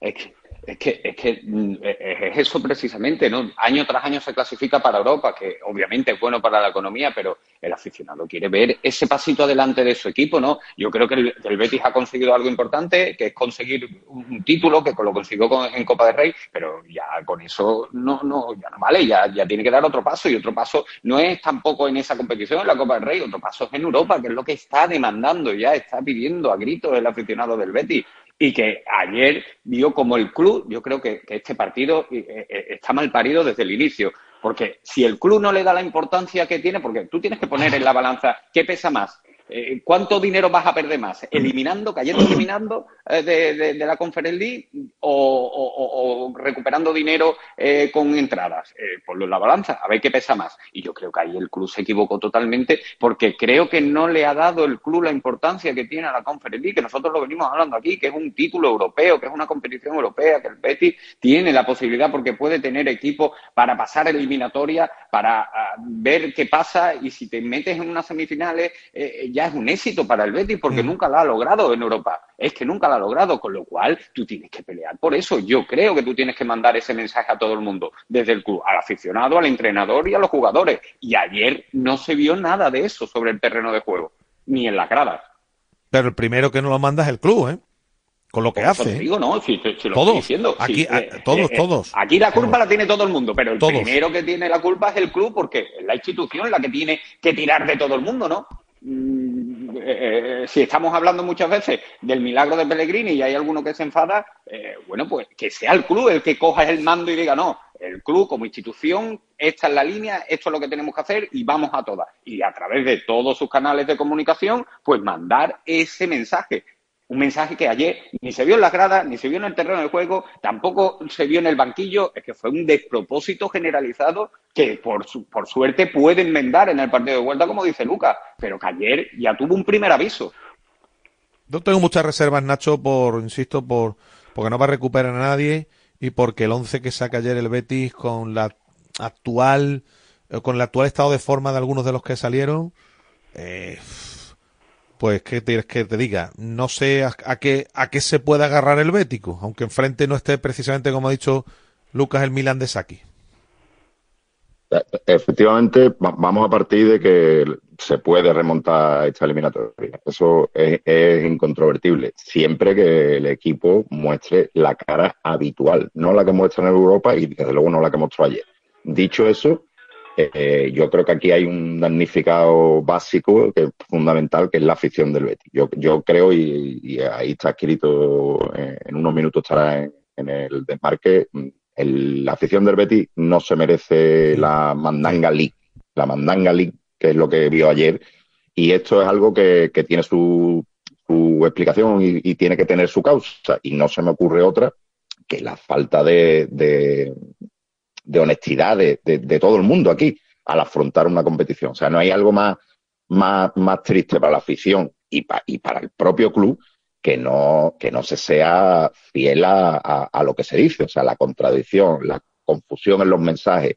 Eh, eso es lo que no, no le vale a la afición y, y no vale para, para, competir. Si tú realmente quieres competir, tienes que mostrarlo desde el primero de más arriba del club hasta el último de los jugadores.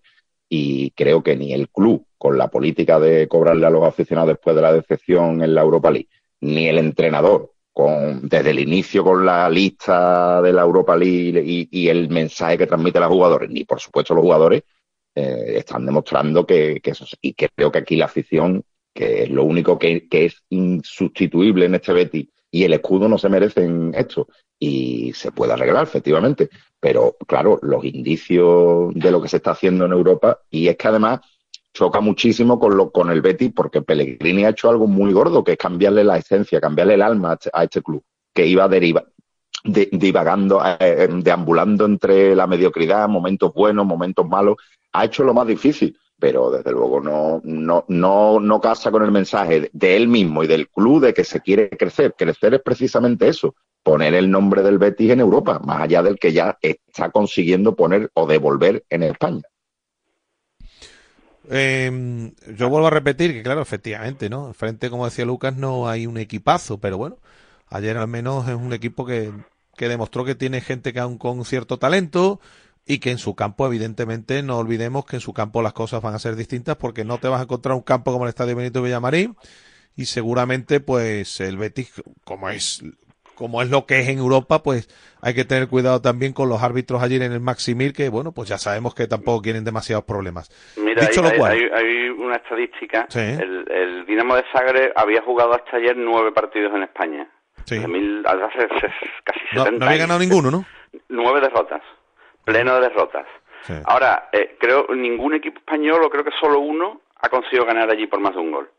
Es decir, que es un equipo que históricamente su rendimiento eh, en casa y fuera eh, cambia y mucho, ¿no? Eh, esto no quiere decir nada, ¿eh? La estadística sirve para, para explicar el pasado, no para predecir el futuro. Pero bueno, te da una idea de que la eliminatoria sí se ha puesto muy cuesta arriba. Muy, muy, muy cuesta y yo, yo mismo, yo apelo, apelo otra vez a la voluntad, ¿eh? A la voluntad. Hay, hay que querer, las cosas hay que quererlas. Eh, es, es increíblemente paradójico, increíblemente paradójico, que, y, y, esto sí señala directamente a Pellegrini, que es el gran artífice, como ha explicado Nacho, de, de este momento histórico rutilante del Betis, es muy paradójico que se ahorre, no se quiera gastar ni un ápice de energía en intentar jugar los octavos de final de la Liga Conferencia, cuando esa energía se pretende eh, reservar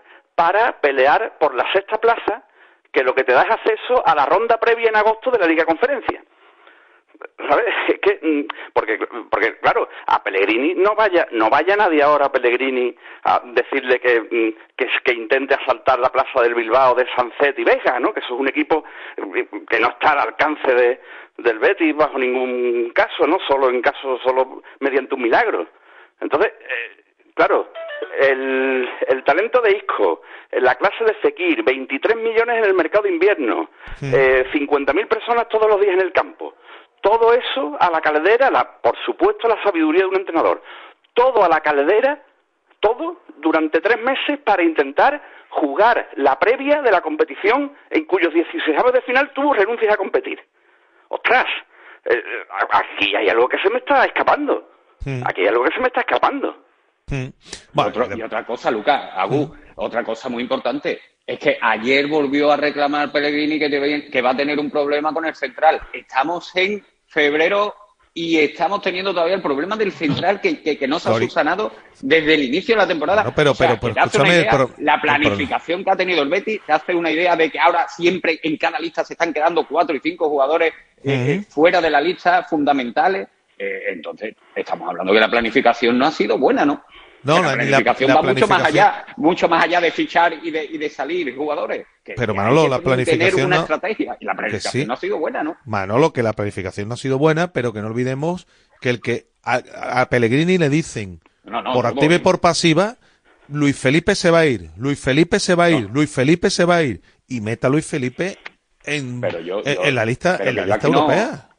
Que, pero que aquí no, aquí no distingo. O sea, que yo también le, le reclamo su culpa a Pellegrini, al igual que, le, que no entiendo cómo un entrenador que, que vio el partido de ayer puede decir que su- el partido en líneas generales fue bueno y que le faltó creatividad y que, bueno, ellos tampoco tuvieron ninguna ocasión. No, es que claro que no tuvieron ninguna ocasión. Es que, como dice Lucas, un equipo que fuera baja muchísimo su rendimiento. Es que ayer el Betis tendría que haber solventado la eliminatoria en los primeros 30 minutos.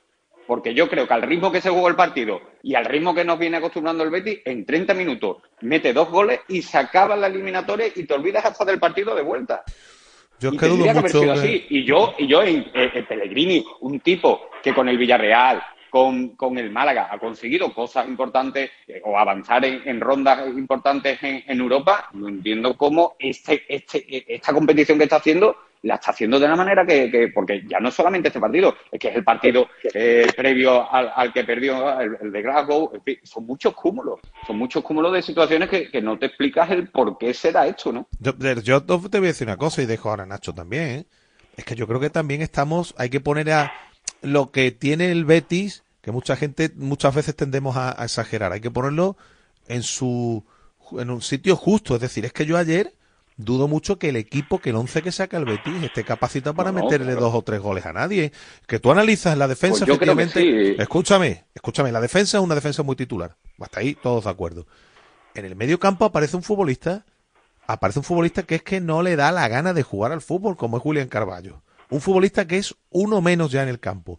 En las bandas, Rodri, que se dedica a dar vueltas con la pelota y que es incapaz de generar una mínima oportunidad de gol. En el otro lado, un chico que fue el fichaje estrella del verano y que está desbordado por la situación. Fekir, que anda el hombre como anda porque todavía evidentemente no ha alcanzado su mejor tono físico. Y arriba un delantero que marcó el otro día en Cádiz, pero que recordemos que llevaba un montón de tiempo sin marcar.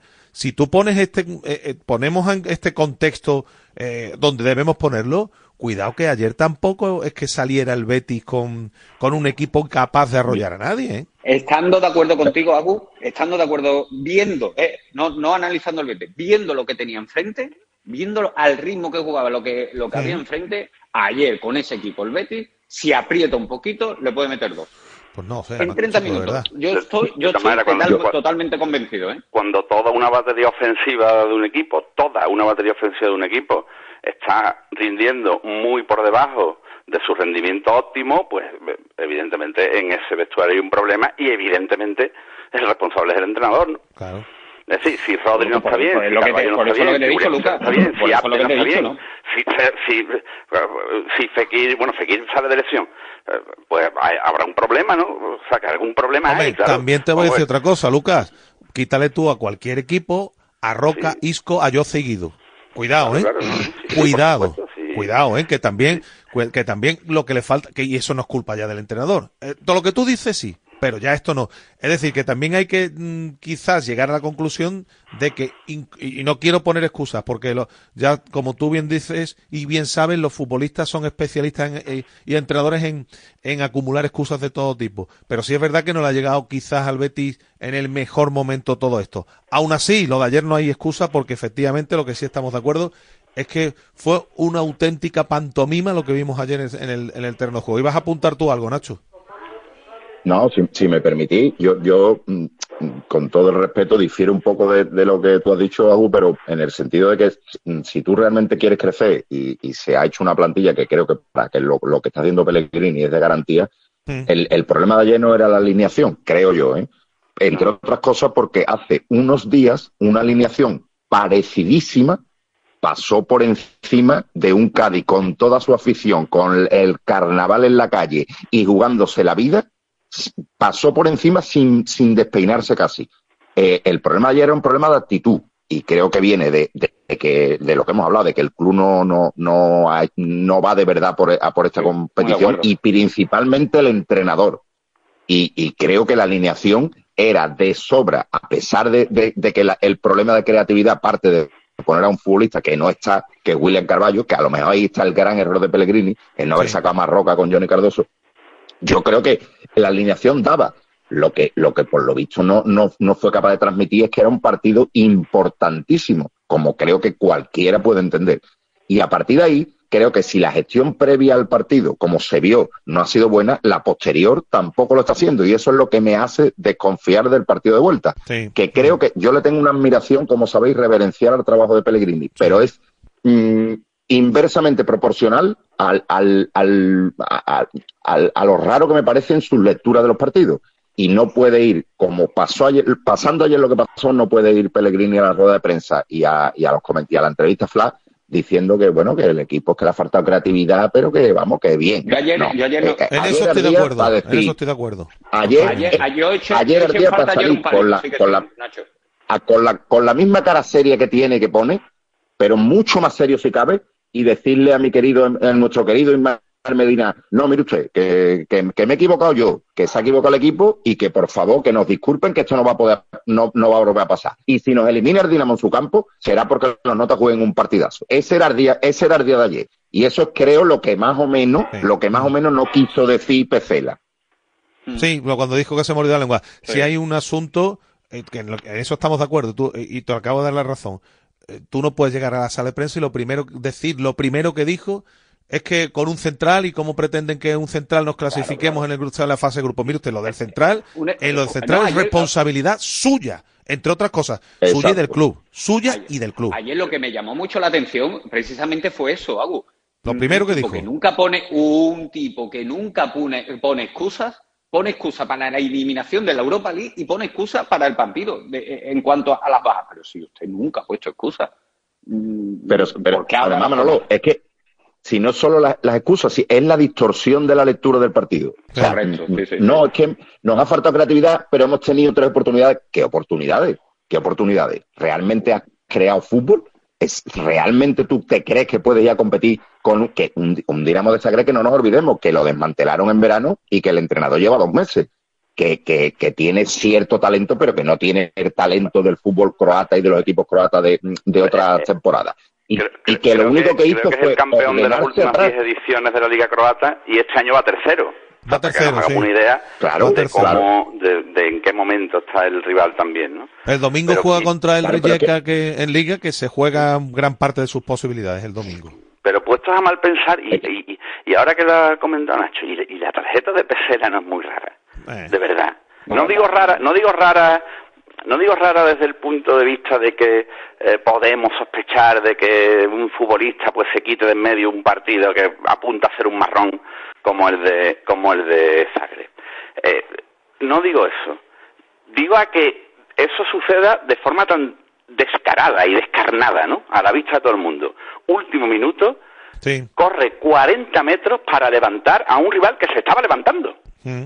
Porque se estaba falta- el, el, el, el central falta que a todas había recibido la falta de... o sea, mm, a mí, de verdad, un futbolista tan inteligente y tan experto como Pesela, que se comporta... Mira, a Pesela se le pueden discutir muchas cosas. Este año ni- ninguna, porque está rindiendo excepcional.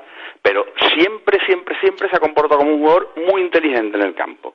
Y, y con una experiencia que ya es muy larga y que acaba de mm, acaba de renovar eh, luciendo capitanía. ¿De verdad espontáneamente comete ese desafuero? Y cuando llega el entrenador a la sala de prensa, lo primero que dice es que no tengo centrales. Ostras, es que de verdad mm, eh, se me mm, se me calienta el pico mucho con esta situación, porque, porque es que no le veo, no le veo ninguna explicación más que eh, ser mal pensado y pensar que estaba, a lo mejor porque está muscularmente muy al límite o lo que sea, estaba pensado Ya, ese, esa sanción a Pesela. Pues no, yo evidentemente esto no lo podemos saber porque na- ninguno estábamos en la cabeza del futbolista, pero evidentemente Bueno, la pero maniobra, podemos comentar, como decía Luis la maniobra, no, la, la maniobra como tú acabas de decir es muy sospechosa, evidentemente. Pero sobre todo porque no tiene, es una falta que no tiene protesta ninguna. Es que es muy clara la protesta. O sea, la falta. ¿no? Y además No el, rival, protestar. Manolo, el rival, que, que, que tiene más años que la Tana también, lleva toda la vida jugando, tiene 34, 35 años, como tiene tanta experiencia, dice, no, no, estamos en el descuento, no hay que quedarse en el suelo en el descuento porque se alarga el descuento, hay que levantarse rápido, y se estaba levantando. Sí. Es que, y entonces vas a levantar a un tío que se está levantando. Sí, sí, porque yo creo que él no va a protestar la falta. Yo creo que él lo que no, va no, es- que va, que va, él él va, a va a levantar. pegarle el eh, tirón. eh, exactamente, exactamente. Él sabía que la falta era, era clara. Bueno, pues vamos a ver qué ocurre, porque allí obviamente va a tener que retrasar su posición Marroca y va a te parecer de nuevo el brío y la fogosidad y esa mm, ese, esa- eh, ese guerrillero que es William Carballo de nuevo en el medio campo, que por cierto, William Carballo ayer fue despedido con una bronca impresionante. Y es un futbolista que le está empezando a pasar, le está empezando a pasar lo mismo que a Rafa Mir en el Sevilla. ¿eh? Cuidado con el papel de Sí. William Carballo ya aquí en el, en el Benito Villamarín. Salvando las enormes distancias. Indudablemente, indudablemente, y eso lo iba a apuntar ahora, Lucas, porque lo que ha hecho William Carballo en el Betis no tiene nada que ver con lo que ha hecho Rafa Mir en el Sevilla. Efectivamente. Pero, Pero- pero, Agu, eh, eh, el, el tema es que, y ahí por eso decía yo antes que, ese es el gran error de ayer y es exclusivamente de Pellegrini. Tú, tú tienes que mandar un mensaje al resto del grupo y a la afición también de que tú quieres pelear eh, ese partido y tú, si yo, si yo, si Nacho Delgado sé que William Carballo tiene mm, ahora mismo un estado físico que no es el óptimo, que es un futbolista que además si no está bien físicamente sufre mucho para por poder jugar eh, a su mejor nivel. Y si yo, Nacho Delgado, sé que William Carballo tiene al club hasta el mismísimo, porque desde que se separó de su mujer no está en lo que tiene que estar, eso lo sabrá Pellegrini, ¿no? Y lo sabrán en el club, ¿no? Entonces, a lo mejor no es el día para depositar toda la creatividad del fútbol del Betis en ese hombre. Y a lo mejor, si, si además tienes el ejemplo de hace unos días de Cádiz, en, en el que el equipo respondió de la manera que respondió sin que él fuera el principal responsable porque no estaba en la alineación titular, bueno, es que a lo mejor no es el día de poner a William Carballo a darle esa responsabilidad. Es que no porque tiene además nada- conta- Es que no tiene nada que ver, perdona. O sea, la- Luca, eh, Nacho, no tiene nada que ver jugar con Johnny Cardoso, Marroca, eh, Fornals al lado de Fekir que con los que jugaron ayer. Y aunque sea el equipo parecido, pero es que no tiene nada que ver. No tiene nada que ver. Y bueno, vamos a ver qué, qué ocurre. Yo, desde luego, soy bastante pesimista por las circunstancias que rodean al partido para la próxima semana. Pero es fútbol, amigo, y cosas más gordas hemos visto, ¿no? Y pueden suceder multitud de, de cuestiones que, que inciden directamente en el resultado de un partido y que indudablemente nosotros no, no sabemos qué va, qué va a pasar. Bueno, eh, para ir cambiando de, de registro, tenemos que hablar también de lo de mañana en Valencia, después de que el Sevilla, Lucas, le ganase al Atlético de Madrid. ¿Te acuerdas de lo que comentabas el pasado viernes, no? Sí, bueno, pe- pe- pero no voy a presumir porque soy, sigo siendo el peor pronosticador al sur de Peñaperro, así que no vayamos ahora, no vayamos ahora. Pero ha reaccionado el equipo, ¿no? Sí, ha reaccionado el equipo. Eh, eh, vamos a ver, yo, yo sostengo que el problema este año del Sevilla, siendo el deportivo grave, no es deportivo, no es exactamente el más grave el deportivo. Entonces, bueno, parece, parece que, sobre todo a raíz del triunfo de Vallecas, que sí fue un triunfo mm, de estos agarrados por los pelos, muy afortunado, muy afortunado, en un partido que tampoco jugó el Sevilla excesivamente bien y que, bueno, mm, lo ganó por, por- porque tuvo una tremenda eficacia eh, con Isaac en la gestación y con el en la, en la conclusión, eh, pero después de ese resultado sí ha conseguido aposentarse un poco la plantilla, espantar un poco de angustia y convertirse en a- algo muy parecido a un equipo de fútbol respetable. Que si eh, echamos la memoria un poquito atrás y vemos cómo ha jugado el Sevilla en la Copa del Rey, en el campo del Getafe, en el campo del Atlético de Madrid, en la Copa del Rey, otra competición despojada de la angustia de la clasificación liguera, pues ya veíamos esa línea. Oye, ganar 1-3 en el campo del Getafe, cuidado que, que no es no es un no es un no es una misión fácil ni muchísimo menos. Y luego pues contra el Atlético de Madrid, que después se cargó al Madrid, que está eh, vivo en todas las competiciones, le fue allí a competir un partido que se jugó un pelo, ¿no? Un penalti que sí, que no, que es regular, en fin, que que el equipo eh, a- a- tenía vida lo que estaba era muy, muy, muy angustiado por la situación clasificatoria. Ahora con menos angustia, porque seis puntos en la cola, eh, en esta cola además tan, tan eh, pobre, es una buena renta, pues sí, se puede tener esperanza en que eh, el equipo, digamos, se quite de problemas algunas jornadas antes del final, ¿no? Que no esté hasta el final con el, con el, con la amenaza del descenso. Y vamos a ver, vamos a ver mañana en Valencia qué pasa. ¿Dais al equipo ya Manolo y Nacho, los dais ya, lo dais ya prácticamente casi por salvado con lo que está aconteciendo en la liga? Yo sinceramente no. No, no, yo no he dicho eso tampoco, ¿eh? Cuidado. Ah, ya, ya, ya, ya. No, ya. no, no, yo, pero que, ¿por qué? Porque el calendario ahora pica para arriba y porque creo que, que, que el devenir que ha tenido en Liga no da lugar a que a que tenga más- el más mínimo respiro. Sinceramente lo, lo pienso y, y pese a que el otro día jugó muy bien y pese a que el otro día le puso mayor intensidad, que los dos delanteros le van a dar muchas cosas, yo creo que el Sevilla tiene que seguir eh, en la misma en la misma línea o incluso apretar aún más porque no se puede relajar, porque ha demostrado que a lo más mínimo es un equipo que tiene la mandíbula de cristal y que va a la lona, con lo cual no, se puede permitir el lujo de, de relajarse un ápice. Lo que pasa, Nacho, que hay que ser, hay que ser muy malo, muy malo, muy malo en esta liga para descender.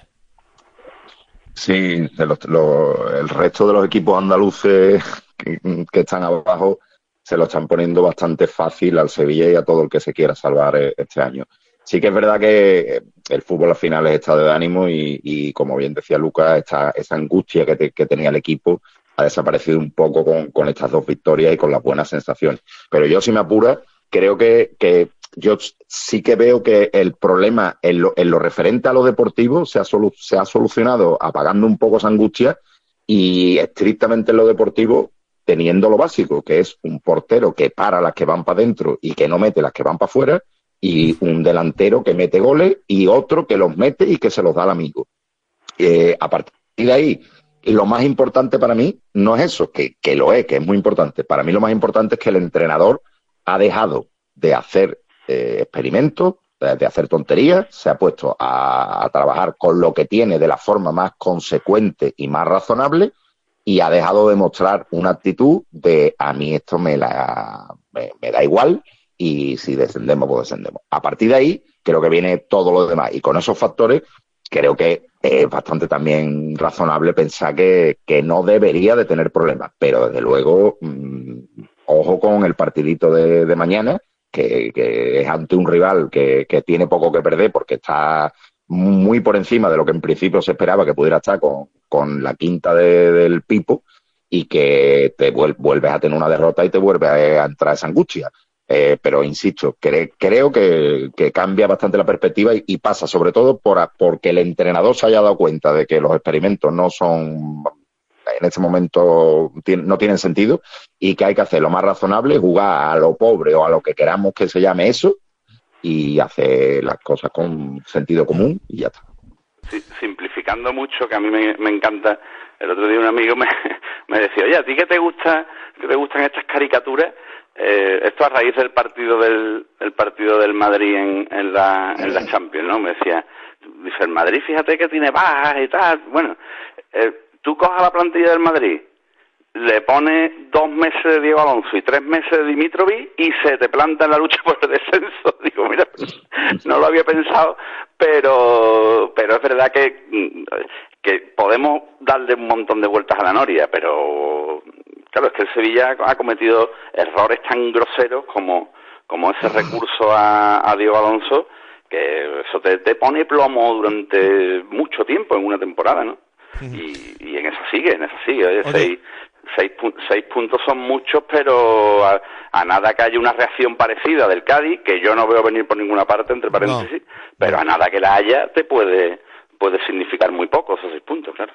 ¿Es para estar preocupados o inquietos con Isaac Romero? Y eh, veníamos contando que tampoco, lógicamente, en su entorno ahora mismo hay una prisa total y absoluta por, por ampliar eh, su vinculación. ¿Es para estar muy preocupados o creéis que todavía hay que, hombre, hay que, hay que echarle al suelo?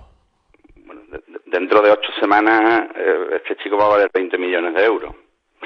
Hombre, vamos a ver, si, si uno está preocupado porque te vayan a dar 20 millones de euros por un futbolista que no lleva ni media temporada en la élite, yo creo que nos estamos volviendo todos locos.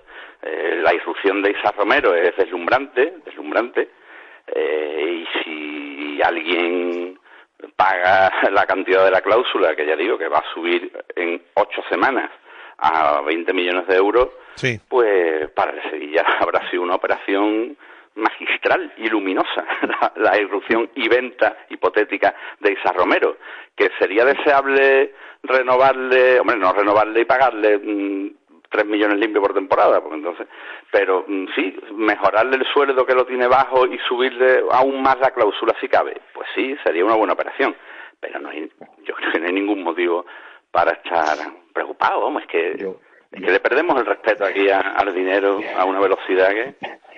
Yo- lo yo voy malo un no, más no allá, vender ¿eh? a Isaac Romero, lo malo es pagar 16 por Rafa Mir. Eso es lo malo. Yo voy, yo voy un poquito más allá. Es que eh, estarán rezando en el Sevilla, ojalá y venga una oferta de 20 millones Hombre. para que se llevan a ese.